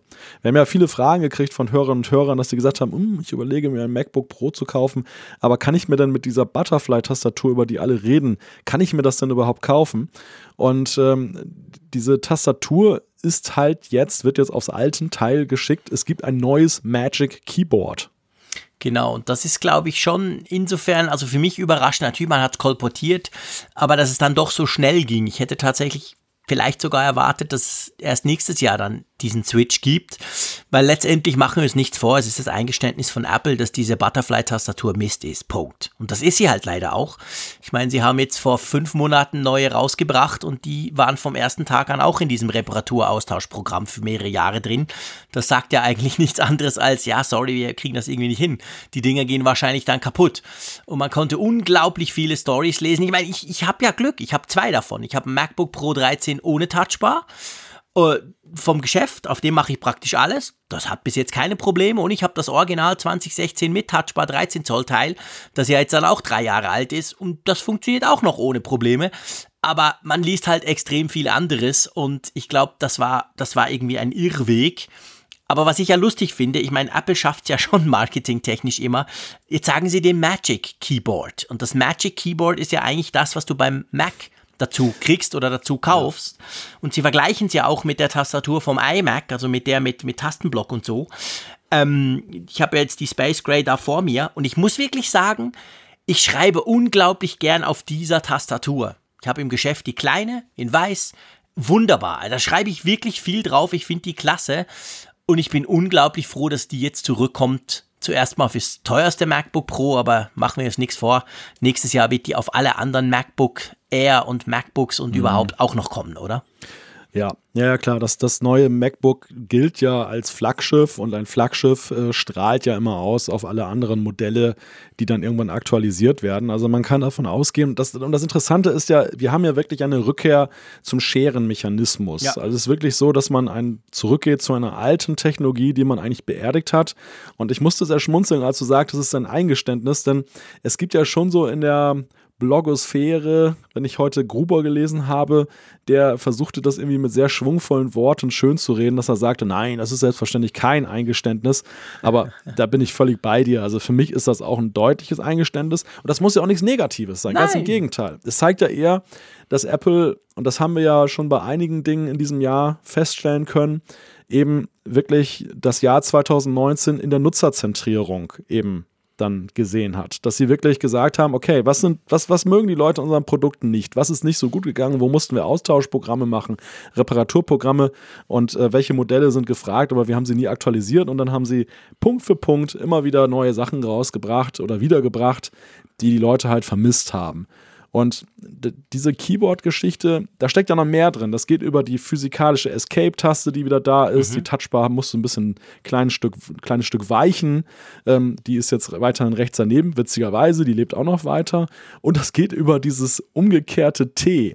Äh, dieses, diese, diesen Tastenblock mit den Pfeiltasten, wo sich auch unglaublich viele Leute darüber aufregen konnten, dass die irgendwann, irgendwann geändert wurden, weil Johnny Ive das wahrscheinlich schöner fand und die man jetzt auch wieder in dieser Originalanordnung hat. Da, da, da, das ist ja ein Punkt, den ich nicht so ganz verstehe, ehrlich gesagt. Wie meinst du das jetzt? Ja, also, also dieses T, es ist wirklich lustig. Also ich habe das auch, ich, ich glaube, der Verge hat als erstes über dieses T geschrieben in ihrem Kurzfazit, wir gucken mal rein Ding. Ähm, was ist daran das Problem? Also ich begreife es nicht. Ich, ich, bin einfach zu blöd. Ja. Ich meine, ich finde Pfeiltasten auch cool, aber mhm. ob die jetzt T-mäßig angeordnet sind oder eher, was ist es, U oder äh, spielt das irgendeine Rolle? Zumindest bei einigen Nutzern wohl schon. Und gerade so in dem amerikanischen Raum hatte ich den Eindruck, dass das immer so als Sakrileg angesehen wurde, dass man dieses okay. heilige umgekehrte T auf den Kopf gestellt hat. So als wenn man ein, Kru ein Kruzifix an der Wand irgendwie umdreht. Aber. Kein, keine Ahnung. Das, das äh, hat sich mir auch nicht so wirklich erschlossen, aber augenscheinlich spielt es auch eine große Rolle, denn wie du sagst, es wurde ja auch gleich extrem gefeiert, dass ja auch viele dann gesagt haben, hey, super, das umgekehrte T ist wieder zurück. Ja, ja, genau. Aber, aber eins muss man ja auch mal sagen, jetzt bei allem, was man jetzt über das Thema Tastatur sagen kann, aber diese Pressemitteilung, ich habe selten so virtuos jemanden über eine Tastatur schreiben sehen. Ja, großartig. Wie in dieser Pressemitteilung. Alleine diese Geschichte, ich verstehe auch gar nicht, was sie damit, mir damit sagen wollen, dass es ein von Apple entwickeltes Rubber Dome gibt, das mehr potenzielle Energie für einen schnellen Tastendruck speichert. Ist das so eine Art, weiß ich nicht, Verstärker oder was Ich habe das keine Ahnung. Also ich meine, das sind ja mehrere Zeilen. Es hat in der Pressemitteilung ja eine eigene Sektion Tastatur, was natürlich zeigt, wie wichtig das eben ist. Also was zeigt, wie groß die, die, die Bedenken der Leute waren. Wir haben das letzte, wir haben das vor ein paar Monaten gesehen, als die MacBook Pro 15 neu rauskamen, mit super neuer Inhalt, alles toll. Aber alle, alle, alle, die erste Frage war immer, oh, was denn mit der Tastatur? Ja, ja, schönes Notebook und 8 Core und schieß mich tot, aber die Tastatur. Also, das zeigt schon, wie unglaublich wichtig das war oder wie, wie problematisch das eben war. Und jetzt äh, schreibt da Apple quasi halt eine halbe Seite fast nicht ganz über, wie toll diese Tastatur ist. Glaube ich Ihnen, ich glaube, die Tastatur ist sicher super, eben wenn sie so ist wie bei den iMac-Tastaturen, da bin ich schwer zufrieden. Aber ja, ich sehe das auch nicht negativ. Ich möchte das nicht falsch verstanden wissen, Malte. Also ich finde das okay, wenn man, wenn man quasi halt merkt, okay, wir haben das drei Jahre versucht, hat uns wahrscheinlich Millionen gekostet. Diese, dieser Rückruf ist ja die Hölle. Super komplex, alles auszubauen. Zum Teil kriegst du da halb neue MacBooks, wenn du ein Problem hast mit der Tastatur. Und jetzt machen sie es halt wieder anders. Also ist okay. Ich hoffe einfach, dass die neue Tastatur dann wirklich auch verspricht und dass die nicht beim ersten Krümel wieder den Geist aufgibt. Ja, und am Ende bin ich dann auch wieder bei Gruber, der dann am Ende nämlich sagt in seinem Fazit, so sehr wir uns darüber freuen können, aber es ist natürlich kein Grund zu feiern, denn hier werden ja. uns ja wirklich dann Selbstverständlichkeiten zurückgebracht. Ich gebe jetzt bei diesem Modell über 2000 US-Dollar aus für ein äh, professionelles Notebook und das hatte in der Vergangenheit Probleme damit, dass mein Staubkorn sich unter die Taste da ver, äh, verirrt hat und dann alles blockierte. Also das, das ist natürlich, muss man bei alledem auch sagen, so positiv es jetzt aus der Apple-User-Sicht ist, derer, die jetzt die letzten Jahre erlebt haben, aber Apple bringt hier natürlich Selbstverständlichkeiten zurück. Und das ist schon, schon auch ein klein wenig grotesk, wenn man sich so die Choreografie dieser Pressemitteilung anguckt. Da finden wir erst das Retina-Display. Okay, da sind sie mächtig stolz drauf mit den 16 Zoll. Mhm. Und dann kommt aber gleich die Tastatur, ja. als wenn das so das Wichtigste der Welt ist. Und da muss man ja ganz klar mal sagen, jetzt äh, Apple-Fanbrille abgesetzt aus der Perspektive eines Nicht-Apple-Nutzers ist das natürlich irgendwie skurril. Ja, logisch, der denkt so, hä? Was ist denn da los? Spinnt ihr? Tastatur? Ja, äh, ja, klar, hat's, ja. Nächster Punkt. Genau, es zeigt halt eben, wie schwierig das jetzt war in den letzten Jahren. Aber ich gebe dir recht, also das muss man nicht feiern, das, das ist schön und gut, aber das ist eine absolute Selbstverständlichkeit für so ein unglaublich teures Notebook. Was ich so ein bisschen feiere, ist ja, dass dieses 16 Zoll Teil jetzt ein bisschen mehr Bildschirm hat, ein bisschen weniger Rand, praktisch genau gleich groß ist. Also der, der, der, der, der Footprint quasi vom 15,4er auf 16 ist, ist quasi gleich groß. Also du hast nicht jetzt ein größeres Notebook, das du mit dir rumschleppen musst. Ich glaube, ein bisschen schwerer. Und was ja auch interessant ist, da habe ich ganz ehrlich gesagt nicht damit gerechnet, diese neuen 16 Zoll Modelle ersetzen die 15 Zoll Modelle komplett. Also die mhm. sind weg. Wenn du jetzt auf Apple gehst, findest du nichts mehr. Du findest das 13 Zoll und das 16 Zoll. Punkt. Dazwischen gibt es nichts. Also die 15 Vierer Modelle sind rausgeflogen. Die werden komplett durch das neue MacBook Pro ersetzt. Ja, da kann man auch eine gewisse Systematik erkennen bei Apple, dass sie dazu übergegangen sind, die Modellreihen zu bereinigen, indem sie halt dann etwas mehr Bildschirm geben, aber den Footprint meistens nicht so groß dann anpassen oder gleichermaßen anpassen wie das Display. Das haben wir ja auch gesehen, so in der Bereinigung des unteren MacBook-Segments, mhm. zum Beispiel mit dem, mit dem MacBook 12, was dann jetzt eigentlich das, ähm, wo man jetzt eher geneigt ist, wahrscheinlich das MacBook Air 13 Zoll zu kaufen, ja. das dann aber ja ein bisschen dünneren Bildschirmrand hat. Also da, da sind gewisse Parallelen erkennbar, dass, dass sie weggegangen sind von früher, wo es dann immer gleich zwei Zoll mehr war und dann war es den Leuten auch gleich zu viel, dass sie gesagt haben, ah, dann ist aber die Portabilität nicht mehr so toll und jetzt kriege ich meine Tasche nicht mehr rein. Also diese, diese Modelle, und das habe ich auch festgestellt, als ich das MacBook Air mal zum Test hatte. Also ich habe hier so eine extra für mein MacBook 12 gekaufte Tasche. Mhm. Das 13er Modell, das, das, das, das war natürlich ein bisschen enger, aber es passt noch rein. Ja. Also man muss nicht gleich das ganze Zubehör neu kaufen. Ich könnte mir vorstellen, dass man vielleicht das 16er auch in viele Taschen reinkriegt von den 15er. Ja, garantiert. Pros. Weil das ist, Und, äh, ist genau gleich groß praktisch. Ja, und das ja. für das Wohlgefühl der Nutzer ist das natürlich eine gute Sache, denn das ist ein Punkt, den, der viele Leute stört, dass sie sagen, okay, ich gebe sehr viel Geld für so ein Gerät aus, das ist mir wert, ich will ein neues haben, aber dann muss ich meine geliebte Tasche auch gleich noch austauschen. Mhm. Ja, ja, klar. Und ich meine, was ja auch noch ein Punkt ist, wir haben die neuesten Prozessoren, wir haben neue Grafikkarten etc. Wir haben den Speicher verdoppelt, also 16 GB, das RAM ist immer noch gleich, aber wir, wir, wir steigen gleich mit 512 SSD rein und nicht mit 256, wie das vorher bei den MacBook Pros war. Ähm, die Speicherpreise sind günstiger, sowohl für RAM wie vor allem für, für, die, für die SSD, die man übrigens bis 8 Terabyte aufrüsten kann. Meine Güte, die spinnen doch, aber okay. Und dann, die Preise sind ja eigentlich die, die, die gleichen. Also das, das, das, das Einstiegs, man, man darf fast nicht sagen, Modell vom 16 Zoll kostet genau gleich viel wie das Einstiegsmodell, ähm, das wir vorher hatten. Also das, das 15,4 Zoll ist aber deutlich potenter ausgestattet. Also preislich muss ich sagen, ist dieses neue MacBook Pro sehr attraktiv, weil man hat ja so ein bisschen die Angst, ja, das gibt jetzt das super duper Megateil von Apple Pro Pro und das wird auch wahnsinnig teuer, sicher weit über 3000 zum Anfang. Aber so ist es nicht. Ja, das stimmt, das stimmt. Also dafür, dass es ja wirklich dann so eine Art Maxed Out MacBook Pro ist, zumindest was jetzt die Größe angeht, ist es eigentlich noch zu einem für Apple humanen Preis ja. zu haben. Wenngleich natürlich, sie, sie machen ja kein Hehl daraus. Das ist kein Consumer Notebook. Das ist ein Notebook, was den Profi-Anwender in erster Linie adressiert. Also sie reden von Musikproduzenten, Wissenschaftlern, Entwicklern und Fotografen. Ja. Also alles Leute, die eben dann auch dann ganz hohe Anforderungen an so ein Gerät eben stellen. Und äh, ja, wahrscheinlich für meine Verhältnisse zum Beispiel wäre das jetzt oversized. Es sei denn, einmal in der Woche mache ich einen Apfelfunk, aber ansonsten. Äh genau, ich meine, da brauchst du natürlich schon was. Du weißt, ich habe ja einen iMac Pro, das würde ja gar nicht gehen ohne. ja. genau. Nee, nee, ja, logisch. Ich meine, das, das, ist ein Gerät mit Profis. Das sieht man ja auch an den Aufrüstoptionen. Da kannst du ja, meine Güte, wo man da hingehen kann, sowohl preislich wie aber auch, was du dann kriegst dafür. Das ist ja Wahnsinn, was man da für Maschinen zusammenklicken, konfigurieren kann. Das ist nichts für Otto Normalnutzer, das ist auch nichts für uns. Aber es ist ja schon spannend. Ich meine, gerade im, im YouTube-Universum, wo ich ja einige Leute auch kenne und ich gucke auch viel Tech-YouTuber zu, so ein bisschen, was sie machen. Ich meine, da ist es ja schon erstaunlich, wie, wie, wie extrem viele Leute wirklich ausschließlich aufs MacBook Pro setzen. Die haben kein iMac, die haben nicht irgendwelche andere Pro-Hardware zu Hause, die machen alles auf ihren großen MacBook Pros unterwegs oder eben dann stationär schneiden da ihre 4K-Videos und so also die werden sich natürlich schon freuen, weil sie jetzt deutlich mehr Power kriegen. Wer sich wahrscheinlich nervt, aber das ist halt immer so, aber ich finde jetzt dieses Mal ist es besonders krass, wer gerade so vor vier Monaten das, das, das erneuerte 15,4 Zoll Modell gekauft hat. Weil ich meine, das jetzt, das 16er, ist wirklich eine andere Liga und zwar in jedem Bereich. Das ist schon ein bisschen nervig, oder? ja, man könnte schon sagen, die, die könnten sich etwas angeschmiert vorkommen. Genau.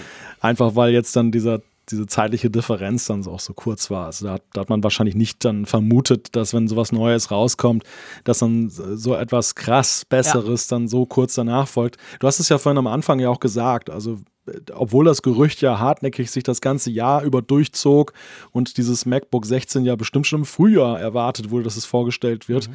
Zuletzt war es ja eher so, dass ja jetzt bis auf die letzten Tage, da hat man gesagt, okay, diese Woche kommt es, da ist es ja schon durchgesickert. Aber davor war ja eher so der Tenor, mh, hm, vielleicht doch eher ein Frühjahrprodukt 2020. Ja, ja, genau. ja, ja, absolut. Also man man dachte so, ja, vor allem, weil man dachte, ja, aber so viel neu, 16 Zoll, neuer Formfaktor, wahrscheinlich eine neue Tastatur und so, dachte man, das, das dauert noch länger. Aber nee, zack, jetzt ist es da. Also wer auf der Suche nach einem extrem Power, äh, nach einem extrem starken MacBook Pro ist, der kann jetzt durchaus zuschlagen, wenn er nicht schon hatte. Ähm, vor allem halt, wie gesagt, Tastatur, eine Escape-Taste gibt. Ha, da haben sich auch ganz viele drüber. Eine richtig physikalische Escape-Taste. Da muss ich auch so ein bisschen schmunzeln, weil, weil ganz ehrlich gesagt, also ich weiß ja nicht, ob das Programmierer sind oder sonstige Freaks. Ganz ehrlich, ich brauche die Escape-Taste praktisch nie. Vielleicht bin ich einfach zu blöd und weiß gar nicht, was die alles Tolles machen würde, aber da drücke ich sozusagen nie drauf. Aber okay, auf jeden Fall ist eine, ja. eine Riesengeschichte gerade im Netz. Juhu, wir haben wieder eine Escape-Taste, weil ja die Touchbar oft abgestürzt ist und da konnte man Escape nicht drücken. Jetzt gibt es die wieder physikalisch. Touch ID ist auch dabei.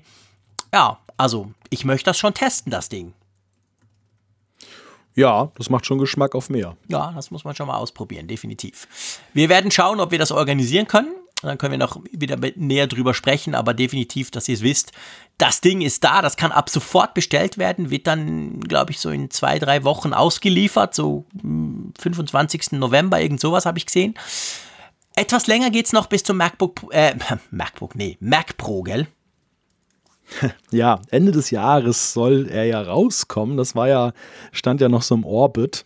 Und jetzt hat es eine Konkretisierung gegeben, dass Apple nämlich gesagt hat, Verkaufsstart ist, oh Wunder, im Dezember. Boah, das ist ja cool. Wir wissen ja alle, was das bei Apple heißt. Wir haben es beim HomePod kennengelernt im Frühling. Am letzten Tag des Frühlings kam er raus, im Juni. Also das heißt ja noch nicht so wahnsinnig viel. Das heißt einfach sicher noch dieses Jahr. Und dann irgendwann im Dezember, wann auch immer. Und zusammen, gell, mit dem, mit dem Fancy XDR-Display. Genau, das Pro-Display XDR kommt dann auch damit, aber es ist halt alles noch offen. Also Apple hat auch noch nicht gesagt, ob wann jetzt die Vorbestellmöglichkeit da ist.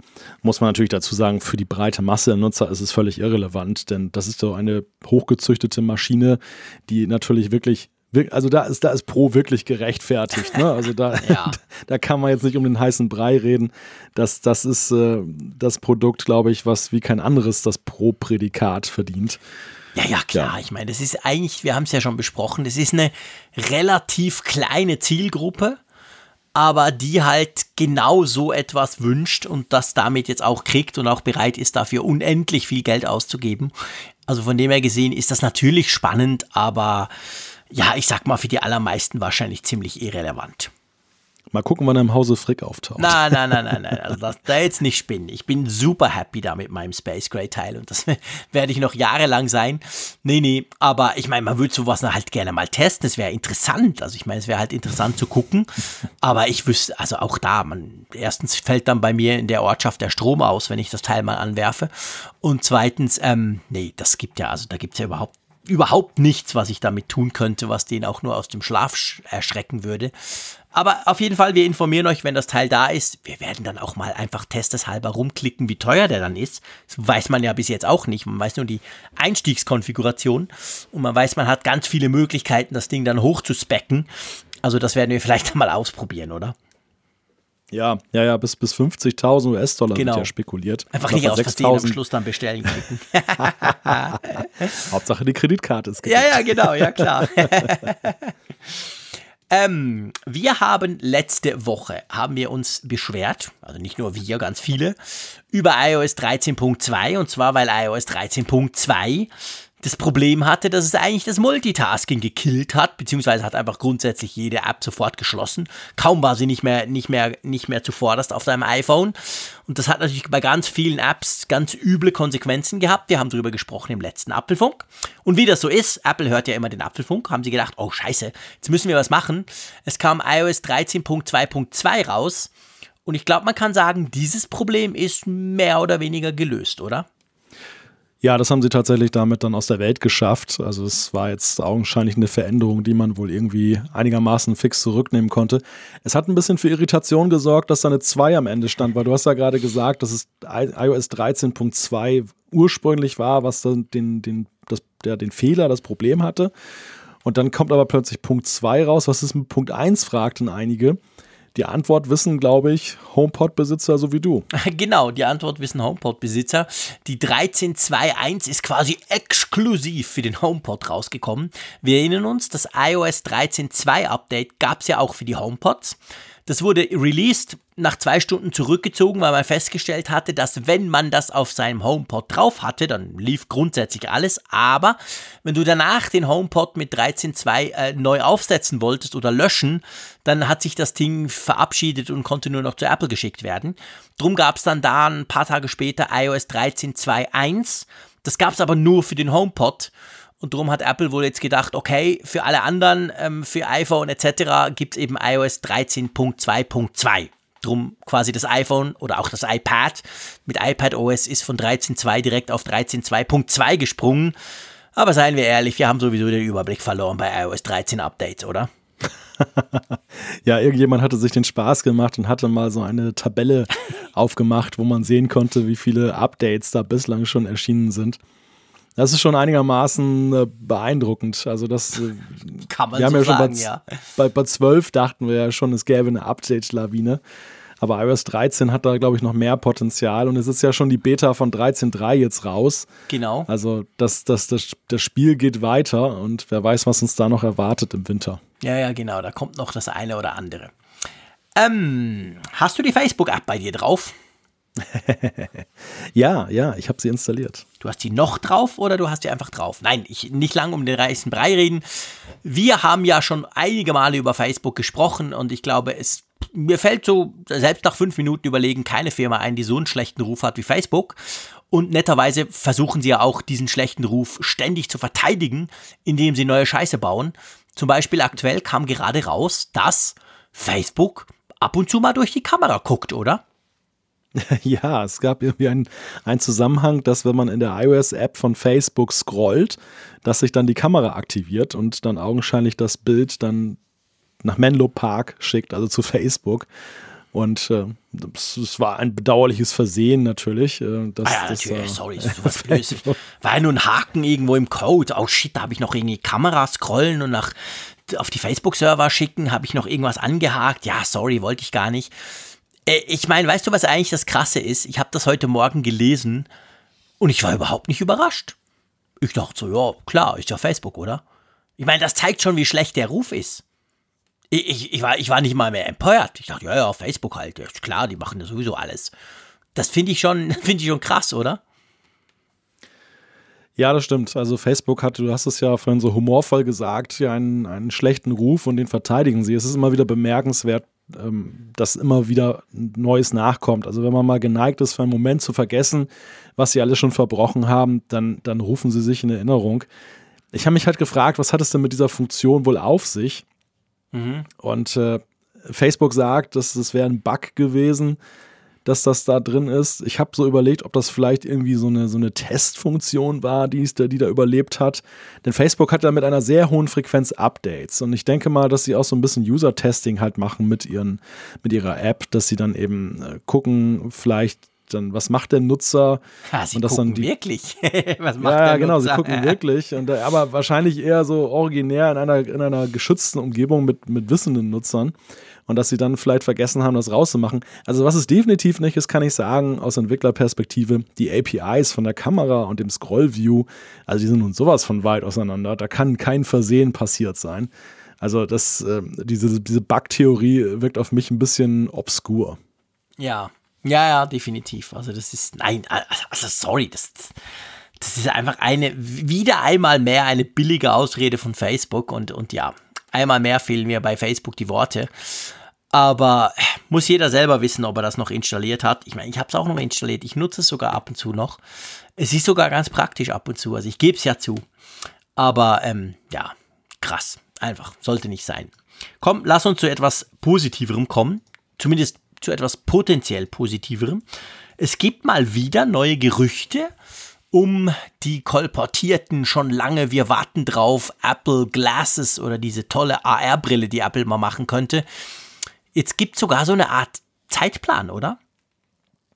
Ja, also es gibt äh, ein Leak, das äh, gründet, wenn es dann zutrifft, darauf, dass im Oktober angeblich im äh, Steve Jobs Theater da auf dem Apple Campus eine große Mitarbeiterversammlung stattgefunden hat, wo annähernd 1000 Leute von Apple dabei gewesen sein sollen und denen wurde dann halt mal so eine Art Zwischenstand gegeben zu diesem AR-Projekt, über das ja alle reden.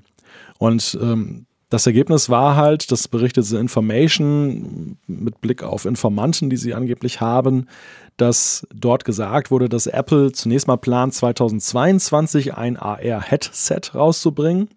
Also ein Ding, so wie so ein Cyberhelm kannst du dir aufsetzen und dann kannst du halt aber dadurch durchgucken in die Realität und dann wird das halt angereichert. Also das, was wir mit dem iPhone heute schon machen können, halt jetzt nur als Helm. Mhm.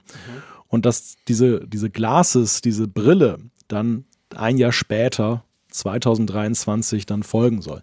Man muss vielleicht vorweg sagen, das ist ja eine interessante Gegenthese. Erstmal gegen diese Bloomberg-Berichterstattung. Mhm. Der Mark Gurman von, von Bloomberg hat ja gesagt, angeblich soll ja nächstes Jahr schon was kommen. Alle halten das für recht unrealistisch. Ja, was sagst du dazu? Also ich muss dir ehrlich gesagt sagen, ich meine, der Mark Gurman und Bloomberg, die haben ja eigentlich einen guten Track Record. Also auch zum Beispiel gerade das MacBook Pro 16 Zoll, das hat er jetzt in den letzten Tagen super genau, sehr akkurat, inklusive wann das veröffentlicht wird, hat er das alles quasi vorher geleakt. Aber ich denke auch, also bei dieser ganzen AR-Brille, Helm-Geschichte, Apple Glasses und all das Zeug, da bin ich auch wirklich ganz fest davon überzeugt, das kann nicht nächstes Jahr schon sein. So weit sind sie einfach noch nicht. Von dem her gesehen erscheint mir 2022 für irgendwas Großes im Sinn von eben, du hast gesagt, Helm, das wäre dann vielleicht mehr so ein bisschen wie, wie die, die Microsoft-Brille, wie heißt die? Hab's gerade vergessen. HoloLens. Genau, danke vielmals. Die ja. Microsoft HoloLens. Und dann eben nochmal ein Jahr später das Ganze quasi eingedampft auf eine normale Brillengröße. Das erscheint mir eigentlich realistisch. Das könnte ich mir tatsächlich so vorstellen. Ich würde mich natürlich super gerne überraschen lassen, wenn es früher wäre, keine Frage. Aber das ist halt schon, das ist eine ganz neue Kategorie. Das ist wie, wie als die Apple Watch rauskam. Und man weiß ja inzwischen heute eigentlich auch, dass die Apple Watch eigentlich mehr oder weniger ein Jahr zu früh rauskam. Also von dem her gesehen, ja, doch, das, das macht auf mich Sinn. Wie siehst du das? Ja, ich, ich würde mich da anschließen. Ähm, ich glaube, dass, dass äh, die Technologie jetzt momentan auch noch nicht reif ist, zumindest so, was man jenseits von Apple auch sieht und hört, was denn da so machbar ist. Und Apple ist ja nun ein Hersteller, der ja auch gerne sich vorhandener Technologien bemächtigt und die neu zusammenfügt. Das genau. heißt also, wenn die Zubehörteile oder die, die, die Komponenten nicht da sind, dann ist es mitunter schwer vorstellbar, dass Apple sie komplett selber in der heimlichen Entwicklung hat und dann ja. kommt etwas, was man noch gar nicht gesehen hat. Ähm, das das, das glaube ich auch. Interessant ist für mich an diesem Bericht eigentlich, wir haben ja erstmal selten Leaks, die eher so naja, ich sag mal, einen negativen Touch reinbringen, im Sinne von, hey, da ist etwas, was habt, das habt ihr die ganze Zeit erwartet und es kommt viel später. Das fand ich schon mal interessant. Das ist mhm. so ein, so ein Anti-Leak. Und ähm, das, das wirft bei mir natürlich gleich so die These auf, diese AR-Geschichte hat ja auch eine Dynamik gekriegt, die Apple sehr unangenehm sein könnte. Denn ja. es ist ja nicht nur so, dass ja wir Apple-Interessierten dann so ratschlagen, wenn dann solche tollen Berichte laufen und die sich konkretisieren, sondern es ist ja eben auch so, dass an der Börse, dass die Analysten ja auch auf den Zug aufspringen, dass sie sagen, oh, alles redet über Apples AR-Pläne und irgendwann verselbstständigt sich das in einem Maße, ja. dass das dann ja auch börsenwirksam wird, dass die alle jetzt darauf setzen, kaufen, kaufen, kaufen Apple-Aktien, die bringen 2020 ein AR-Headset und eine Brille raus. Und dann und stellt dann sich 2020 plötzlich raus, da ist nichts, da kommt nichts, weil gar nichts fertig ist. Mhm. Und dann wirkt sich das negativ aus. Will sagen, wenn das Vögelchen aus Cupertino mal nicht dann auch irgendwie ja.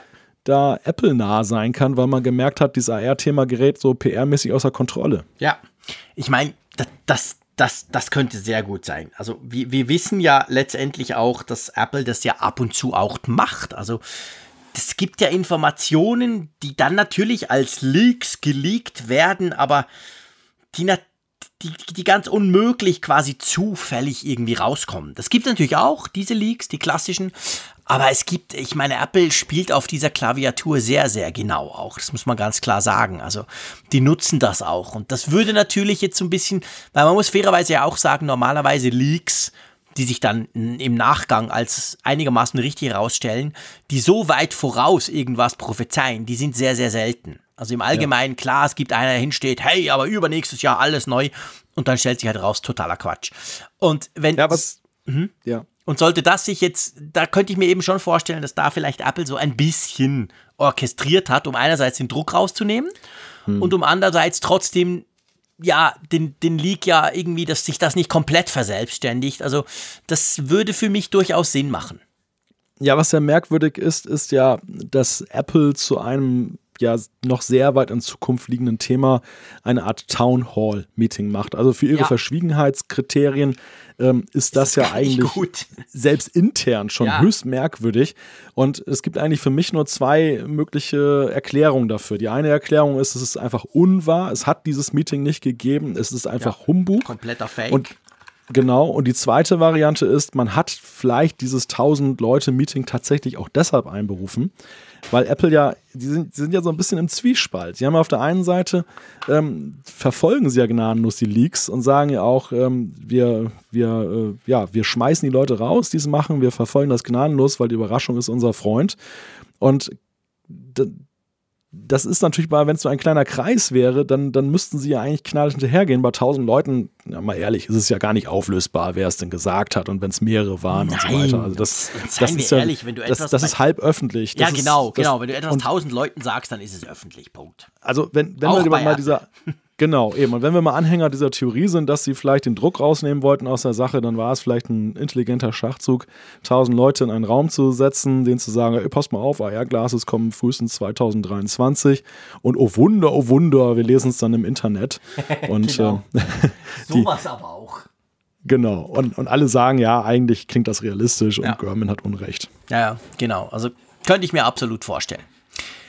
Ähm, äh, was ich mir ganz ehrlich gesagt, Entschuldigung für diese vielleicht saloppe, plumpe Überleitung, aber was ich mir nicht so recht vorstellen kann, ist die Geschichte, die heute jetzt gerade in Deutschland passiert ist. Also, wenn ich das richtig verstehe als Schweizer, dann hat ja, du musst es dann noch ein bisschen konkretisieren, hat, glaube ich, also die Politik möchte Apple zwingen, den NFC-Chip auf dem iPhone zu öffnen. Habe ich das richtig mit, gekriegt hier in den Bergen? Ja, genau. Also das Neues aus dem Land, was es geschafft hat, Google Street View zu verjagen. genau. In Berlin will man jetzt ein weiteres Hirschgeweih sich an die Wand nageln, neben dem neben den äh, Googleschen Geweih, nämlich das Apple'sche Geweih. Und augenscheinlich hat das auch hohe hat das auch hohe Wogen geschlagen. Es, es geht nämlich um diese Frage mit Apple Pay. Apple Pay ist ja Dezember letzten Jahres in Deutschland eingeführt worden, nach Jahren des Wartens. Und es gab ja diese Diskussion im Vorfeld und dann auch nach dem Start, wo einige wie die Sparkassen und Volksbanken sich erst verweigert haben, weil sie gesagt haben, wir machen unsere eigene Lösung, aber die funktioniert nur unter Android, weil böses, böses Apple öffnet ja nicht den NFC-Chip für Banking-Apps. Und das hat ja dann, also die Kunden haben mit den Füßen abgestimmt. Am Ende ist es so, die Sparkassen und die Volksbanken werden bis Ende des Jahres das Ganze ja nun launchen in Deutschland auch. Das Apple Pay funktioniert. Mhm. Haben wir alles berichtet. Aber dieses Thema NFC, barrierefreier Zugang, ist dann in die Politik weitergegeben worden. Klammer auf.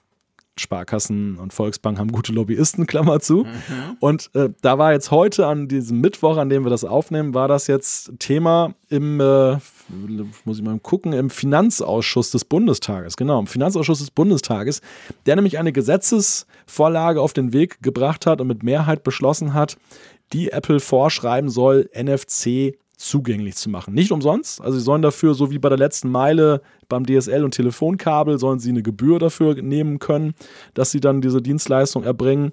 Aber der, der Bund sagt halt, das geht so nicht weiter. Gleiches Recht für alle. Und äh, Apple soll wohl auch über die US-Botschaft und selber interveniert haben in Berlin, was man wohl für einen ziemlich einmaligen Vorgang gehalten hat in Politikkreisen. Ja, man darf gespannt sein. Ja, man darf gespannt sein. Also ich meine, ich, ich bin ja zwei Sachen. Ich bin ja immer so ein bisschen hin und her gerissen bei diesen Geschichten, wenn, wenn jemand versucht oder wenn der Staat, die Politik versucht quasi meist, oft ist es Apple, irgendwie gegen Apple vorzugehen oder überhaupt gegen eine Firma, die irgendeine coole Idee hat, weil ich sehe das ja immer so ein bisschen so, wenn du das absolute Supermonopol hast, wie das Microsoft hatte Anfang der 2000er Jahre, ähm, und dann halt deine Konkurrenten ausschließt, dann ist das definitiv eine andere Geschichte, als wenn du lächerliche 17, 18 Prozent Marktanteil hast, wie es in Deutschland zum Beispiel der Fall ist. Also das sehe ich halt immer so ein bisschen anders. Aber ähm, der andere Punkt ist, das kommt mir sehr bekannt vor, weil in der Schweiz läuft genau die gleiche Geschichte und zwar schon länger.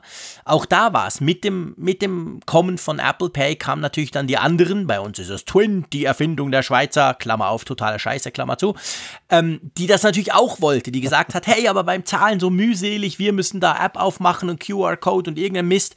Wir wollen auch quasi auf diesen NFC-Chip.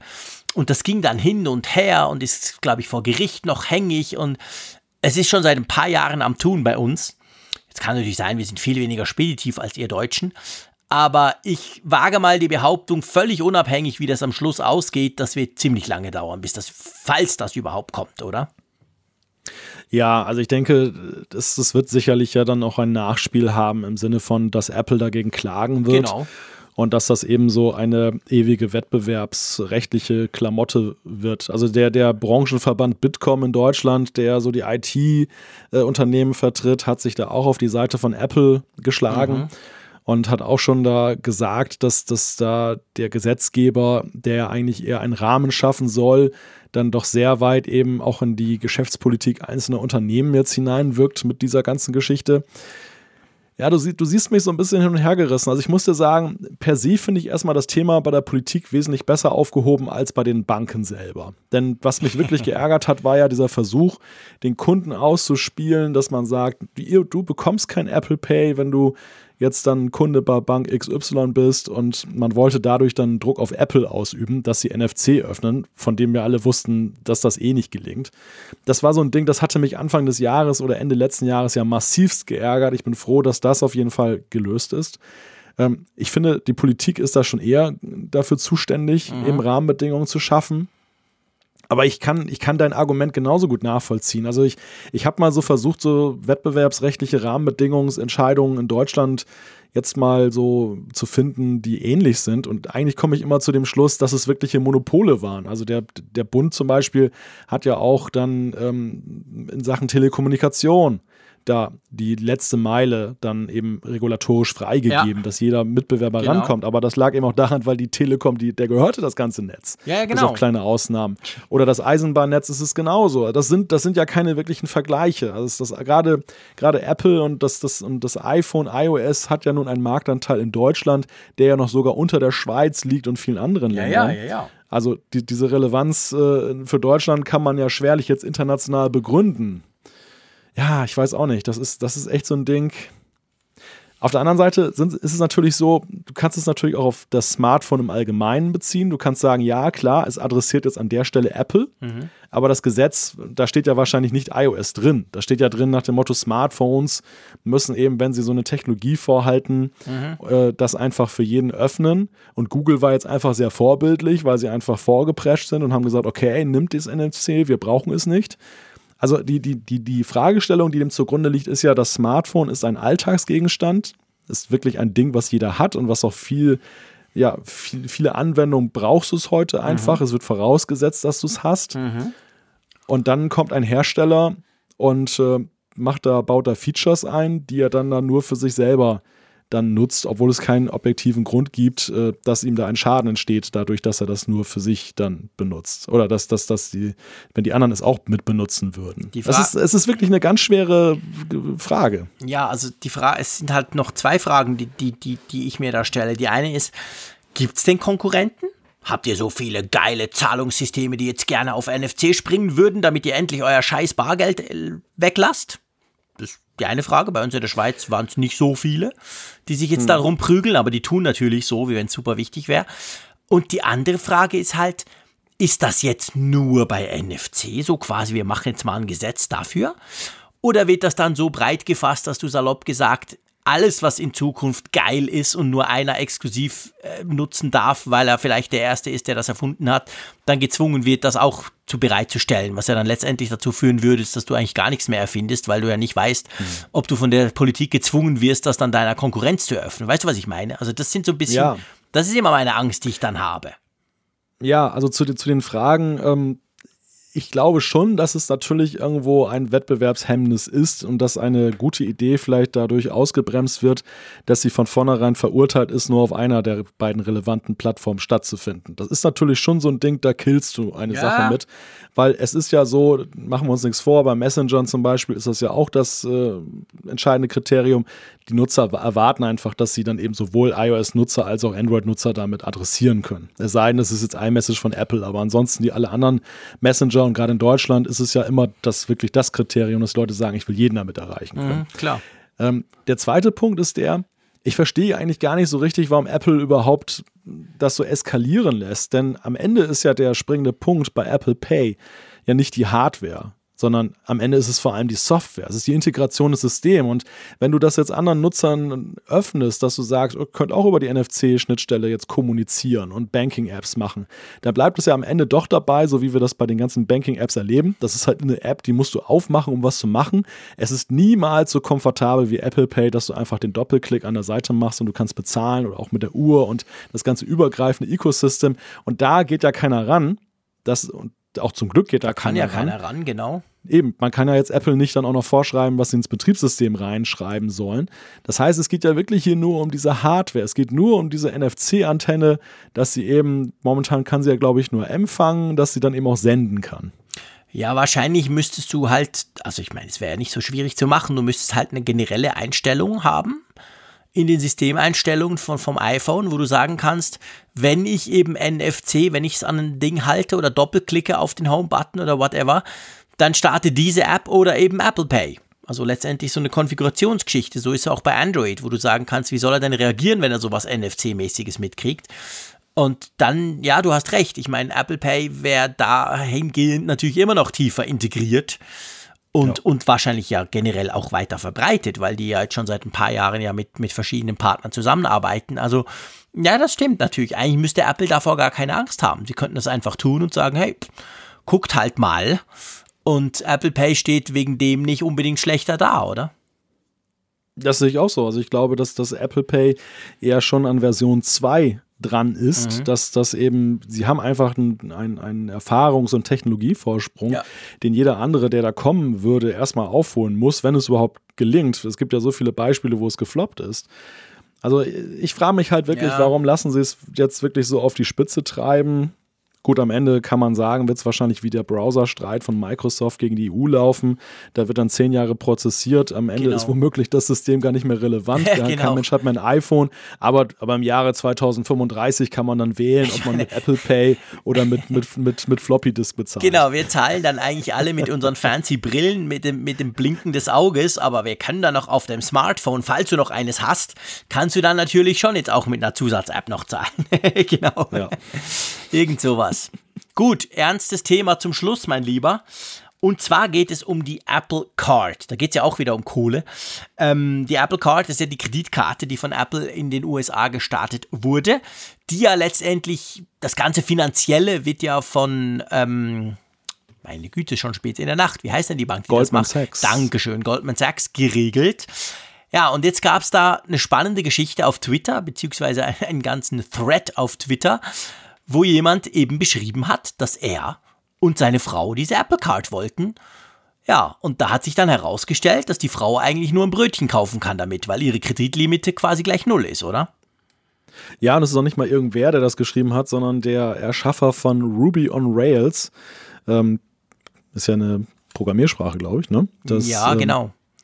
Und der, der halt dann, also schon ein durchaus äh, mit 359.000 Followern recht bekannter. Einem geilen Twitter-Namen, DHH. Der war so früh bei Twitter, dass er noch einen Dreiernamen ja, genau. sich organisieren konnte. April 2008 beigetreten. Ja. Also schon nicht jetzt irgendwie irgendjemand, der das gesagt hat, sondern jemand, der Gehör findet. Ja, und der hat halt eben gesagt, dass dann, ähm, obwohl sie absolut gleiche wirtschaftliche Bedingungen haben, wurde ihm dann das äh, 20-fache an Kreditlimit eingeräumt wie seiner Frau. Und das geht noch, das zieht sich noch weiter über verschiedene andere Punkte, wo einfach er dann privilegiert ist und es gibt gar keinen objektiven Grund. Und er führt das halt darauf zurück, dass es da irgendwie einen Algorithmus wahrscheinlich gibt, der darüber entscheidet und dass der einfach ja, sein klarer Vorwurf ist sexistisch sei in der ganzen Sache, hat für eine Menge Wirbel gesorgt mhm. in den USA. Also ich meine, hierzulande hat man es auch wahrgenommen, hat darüber diskutiert, weil das ja auch die Debatte ist mit der Gleichberechtigung. Aber jetzt mangels äh, Apple Card natürlich jetzt nicht so tiefgreifend wie in den USA. In den USA hat das ja auch dann unter anderem die Bank dazu gebracht, dann ja da Position zu beziehen. Und man hat ja angekündigt, dass man da auch dann entgegensteuern will. Ja, was ich eigentlich noch krass finde, wenn ich es richtig mitbekommen habe, es gab wirklich eine, eine Riesengeschichte, vor allem auf Social Media, aber auch sonst in den Medien in den USA. Ich glaube, am Anfang zumindest war ja Apple so ein bisschen so nach dem Motto, ja gut, das ist Goldman Sachs, das ist halt dieser Algorithmus und so. Also, ich meine, das Ding ist ja eine Apple Card. Mastercard siehst du ja kaum drauf geschrieben und die Bank ist dir eigentlich auch wurscht. Du, Apple steht ja hin und sagt, hey, kauf doch unsere Kreditkarte oder nimm doch unsere Kreditkarte. Und ich hatte so, das schreibt er ja auch gerade am Anfang, als er mit denen, mit denen dann natürlich Kontakt aufgenommen hat und so. Das war offensichtlich so ein bisschen, ja, da können wir nichts tun, ist halt die Bank und ja, der Algorithmus und hm. Also es war jetzt nicht so, dass Apple hinsteht und gesagt hat, hey, aber das geht ja gar nicht. Wir untersuchen das mal mit unserem Partner, oder? Habe ich das richtig Geld? Das, das war irgendwie am Anfang mehr so ein bisschen, fast ein bisschen eine abwiegelnde Haltung, oder? Ja, ja, also es war nicht, das war kein Einlenken in erster Minute, sondern das äh, kam eigentlich erst, als es dann äh, ja immer enger wurde, weil immer mehr Leute das dann retweetet und dann auch kommentiert haben und das in den Medien hoch und runter ging. Im ersten Moment war wirklich so diese trotzige Reaktion, ja, das ist halt so im, im, genau, im genau. Bankgeschäft hier, das, das macht man halt so und das ist ja unsere Sache und ähm, dass, dass das auch so eine Blackbox ist, das muss nicht nachvollziehbar sein, das wurde dann auch so dann als so eine Art Geschäftsgeheimnis dann halt gewertet und ähm, ja, das ist dann aber PR-mäßig völlig nach hinten losgegangen. Mhm. Vor allem natürlich für Apple, weil sie ja auch angetreten sind. Ich meine, die Apple Card ist ja mit nicht weniger als dem Anspruch losgegangen, dass sie eben dann auch gerade so angestaubte Dinge im, im Bankerwesen dann halt mal auf links drehen soll. Ja, ja, genau. Ja, ganz genau. Also das war ja, wir machen es besser, wir haben die beste, einfachste, supi-dupi Kreditkarte der Welt und dann sowas. Also äh, eigentlich eine üble Geschichte, oder? Ja, ja, absolut. Also das, das ist schon ähm, so eine Geschichte, die lässt Apple nicht gut aussehen. Und äh, ja, und das so, ich, ich sehe es halt auch so ein bisschen im Fahrwasser. So, das ist sicherlich auch dieses, dieses Jahr ein Thema gewesen. Wir werden vielleicht in unserem Jahresrückblick, den wir dann zum dem Ende des Jahres, Anfang nächsten Jahres dann sicherlich noch haben werden, auch nochmal drauf zu sprechen kommen. Es, es gab natürlich immer mal wieder so ein paar Punkte, ähm, wo Apple, wir hatten es ja kürzlich mit Hongkong und dieser Frage mit den Apps, dann immer wieder in so ein schwieriges Fahrwasser gekommen ist, mit ihrem ja. Anspruch auf der einen Seite und mit den Realitäten, die dann halt doch sehr businessorientiert sind und ähm, auf der anderen Seite. Ja, absolut. Also das, da stolpert Apple immer wieder drüber. Und da war halt so ein bisschen jetzt bei dieser Geschichte rund um die Apple Card, da war halt so ein bisschen das Gefühl, ja, Apple steht da zwar hin, aber weil sie ja einen Partner brauchen, also sie haben ja, sie haben ja Goldman Sachs, die das alles für sie abwickeln und sie verlassen sich auf die und so und es ist eigentlich dann untypisch Apple. Apple hat eben nicht von A bis Z die ganze Geschichte unter Kontrolle und im Griff, so kam es zumindest ein bisschen rüber. Und so hat Apple auch am Anfang argumentiert, sondern das sind dann halt doch die Banken und so. Und das wäre ja eigentlich gerade nicht, wie es Apple machen will. Apple will ja immer alles im Griff haben. Im liebsten machen sie alles selber. Also da hatte man so ein bisschen das Gefühl, ja Freunde, jetzt habt ihr da die große Kreditkarte neu erfunden, aber eigentlich ist auch nichts anderes als eine neu gelabelte mit ein bisschen einer teureren physischen Hardwarekarte, aber der Rest, der ganze Mistrest ist immer noch genau gleich, oder? Ja, ja, genau. Das ist so dieser, es ist halt so dieser Beigeschmack geblieben, dass diese Revolutionierung der, der Kreditkarte im Rahmen halt des Agreements stattfindet, was sie rausgehandelt haben, aber kein Deut weiter. Das ist nicht, mhm. nicht dann so die, dass es nicht weitergeht im Sinne von, dass es eben auch im ja, in sonstigen Fragestellungen, die jetzt nicht dann im Vertrag drinstehen mit Goldman Sachs, dann automatisch auch dann so ist. Ja, genau. Wir verfolgen das weiter, was da noch passiert. Vielleicht führt es ja dann mittelfristig dazu, dass diese himmelschreiende Ungerechtigkeit aus der Welt geschafft wird. Dann hätte das Ganze wenigstens etwas Positives gehabt. Ähm, lass uns, ist ja auch schon, ich sage jetzt nicht späte Stunde, weil ihr hört den Podcast ja sowieso nicht dann, wenn wir ihn aufnehmen, aber äh, es ist schon relativ lang, sagen wir es mal so. Drum kommen wir als letzter Programmpunkt zur Umfrage der Woche. Und da hatten wir ja letzte Woche eine Frage zu Apple TV Plus, gell? Genau, wir haben euch die Frage gestellt, nutzt ihr Apple TV Plus? Und da haben, ja, sage und schreibe 2132 Teilnehmer zur Stunde dann teilgenommen, also eine sehr beachtliche Zahl mit einem Ergebnis, ähm, ja. Recht ausgeglichen, ziemlich farbig unser schöner Chart hier. Ja, genau, ungewöhnlich gleichmäßig. Ja, genau. Also wir haben der größte Kuchen, das größte Kuchenstück mit 36,3 Prozent ist Nein, noch nicht. Dann haben wir doch immerhin mit fast 28 Prozent Ja, gratis für ein Jahr. Also das sind letztendlich Leute, die, die, die, die, die jetzt gerade seit September irgendwas bei Apple gekauft haben. Und dann aber doch ein Viertel sagt, nein, plane ich auch nicht. Und 10 Prozent sind, sie sagen ja, aber ohne gratis Ja. Das heißt, die haben wahrscheinlich ältere Geräte am Start, oder? Wahrscheinlich. Das sind dann diejenigen, die halt diese sieben Tage Probezeit dann machen können und dann verlängert sich das automatisch in den monatlichen Modus. Ja, aber ich sag mal insgesamt, also man kann ja schon sagen, ähm, ein Drittel ist dann schon definitiv dabei, mehr als ein Drittel. Äh, klar, wir sind ein sehr Apple-affines, äh, ein sehr Apple-affiner Podcast, auch was die, was die Zuhörer angeht. Aber das ist ja schon durchaus beachtlich. Ja, ja, okay. Ich meine, es ist ein TV-Streaming-Dienst, das ist auch nicht jedermanns Sache. Da gebe ich dir recht. Aber es sind ja dann doch immerhin ähm, rund 60 Prozent, sogar mehr als 60 Prozent, die sagen Nein. Die einen noch nicht und die anderen nö, aber auch in Zukunft nicht. Also ich sage jetzt mal, es ist ja jetzt nicht so, dass sich alle gleich drauf stürzen, oder? Also ich habe aus Zuschriften herausgehört, dass bei denen, die noch nicht gesagt haben, dann halt auch viele dabei sind, die so ein bisschen taktieren. Die sagen, ich habe jetzt dieses Jahr, ich kann es bis dann und dann einlösen. Mhm. Und äh, ich, ich warte jetzt noch auf ein paar andere Serien, die noch dann bis Ende des Jahres starten. Also gerade dieses momentan noch mickrige Angebot war halt ein häufig gehörtes ja, Argument. Stimmt dass sie gesagt haben, ich verschenke doch jetzt nicht drei Monate meines Gratisjahres dann mit, mit diesem wenigen Angebot, von dem mich vielleicht auch gar keine Serie interessiert und ähm, die, die starten dann. Das heißt, du kannst sagen, ein weiteres Drittel ist sozusagen auf dem Sprung. Die sagen nicht ohne Grund noch nicht. Ja, ja, das stimmt. Und dann ist man ja schon mal einer recht hohen Abdeckung, denn ich meine, gratis Jahr hin oder her, wenn es mich nicht interessiert, ist mir das auch egal. Ja, klar. Also, und ich glaube, so ein TV-Streaming-Dienst ist halt, ja, auch wenn man sagen kann, heutzutage ist es das neue Fernsehen, aber längst nicht jeder ist davon eben eingenommen und ähm, dann vielleicht auch nicht so mit Apples Ansatz dann, was sie so im Angebot haben. Also das, das ist schon, es ist schon ein großes Interesse, aber das ist natürlich auch wenig überraschend, weil ich glaube auch gerade das Gratisjahr ist natürlich auch erstmal jetzt ein Punkt. Also wir werden sicherlich die Frage in ein oder zwei Jahren nochmal stellen, und dann gucken wir mal, wie dann die ja. Landschaft so aussieht. Da bin ich dann gespannt. Ja, definitiv. Also ich meine, das wird sowieso super spannend. In einem Jahr, da haben wir einerseits natürlich viel mehr Content auf der Plattform drauf, aber andererseits läuft dann eben dieses Gratisjahr ab. Und dann kommt ja die entscheidende Frage, ja, ist es mir das jetzt wert, in Zukunft zu zahlen, auch wenn es nicht so viel ist? Oder sage ich dann, ja, war schön mit euch ein Jahr, aber jetzt bin ich weg. Also das, das wird definitiv spannend, da freue ich mich jetzt schon drauf. Gut, wir haben natürlich auch eine neue Umfrage der Woche. Magst du mal die Frage genau. stellen? Genau, wir geben die Frage an euch weiter, was wir vorhin hatten mit Deutschland und der NFC-Frage bei den iPhones. Sollte der Gesetzgeber Apple verpflichten, NFC für alle zu öffnen, ist die Frage. Genau, und dann haben wir die Möglichkeit ja, nein, weiß ich nicht oder auch schlicht und ergreifend interessiert mich nicht. Also mal gucken, wie ihr dazu steht. Wir haben es ja, ich sag mal, verschiedentlich beleuchtet. Wir sind ja, wir haben jetzt auch nie eine hundertprozentig klare Meinung, hat man ja gemerkt. Gibt dafür und da wieder und darum interessiert es uns natürlich ganz besonders, was ihr darüber denkt.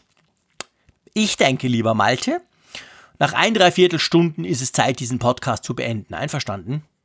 Meinst du, bei uns ist genug Content auf der Plattform? Na, ich glaube, es ist genug Content auf der Plattform. Auch wenn wir leider die Zuschriften unserer Hörer jetzt dieses Mal nicht machen konnten. Auch da haben wir wieder super spannende Dinge, gerade auch zu Apple TV Plus bekommen. Aber das werden wir dann in den nächsten Wochen abarbeiten. Kein Problem.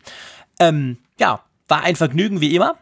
Auch wenn es draußen grau ist, wir bleiben farbig. Und ich freue genau. mich auf jeden Fall schon auf nächste Woche mit dir, lieber Malte. Und sage wie immer Tschüss aus dem momentan eiskalten und Schnee vor der Tür stehenden Bern. Ja, tschüss von der grauen Nordsee. Bis dann.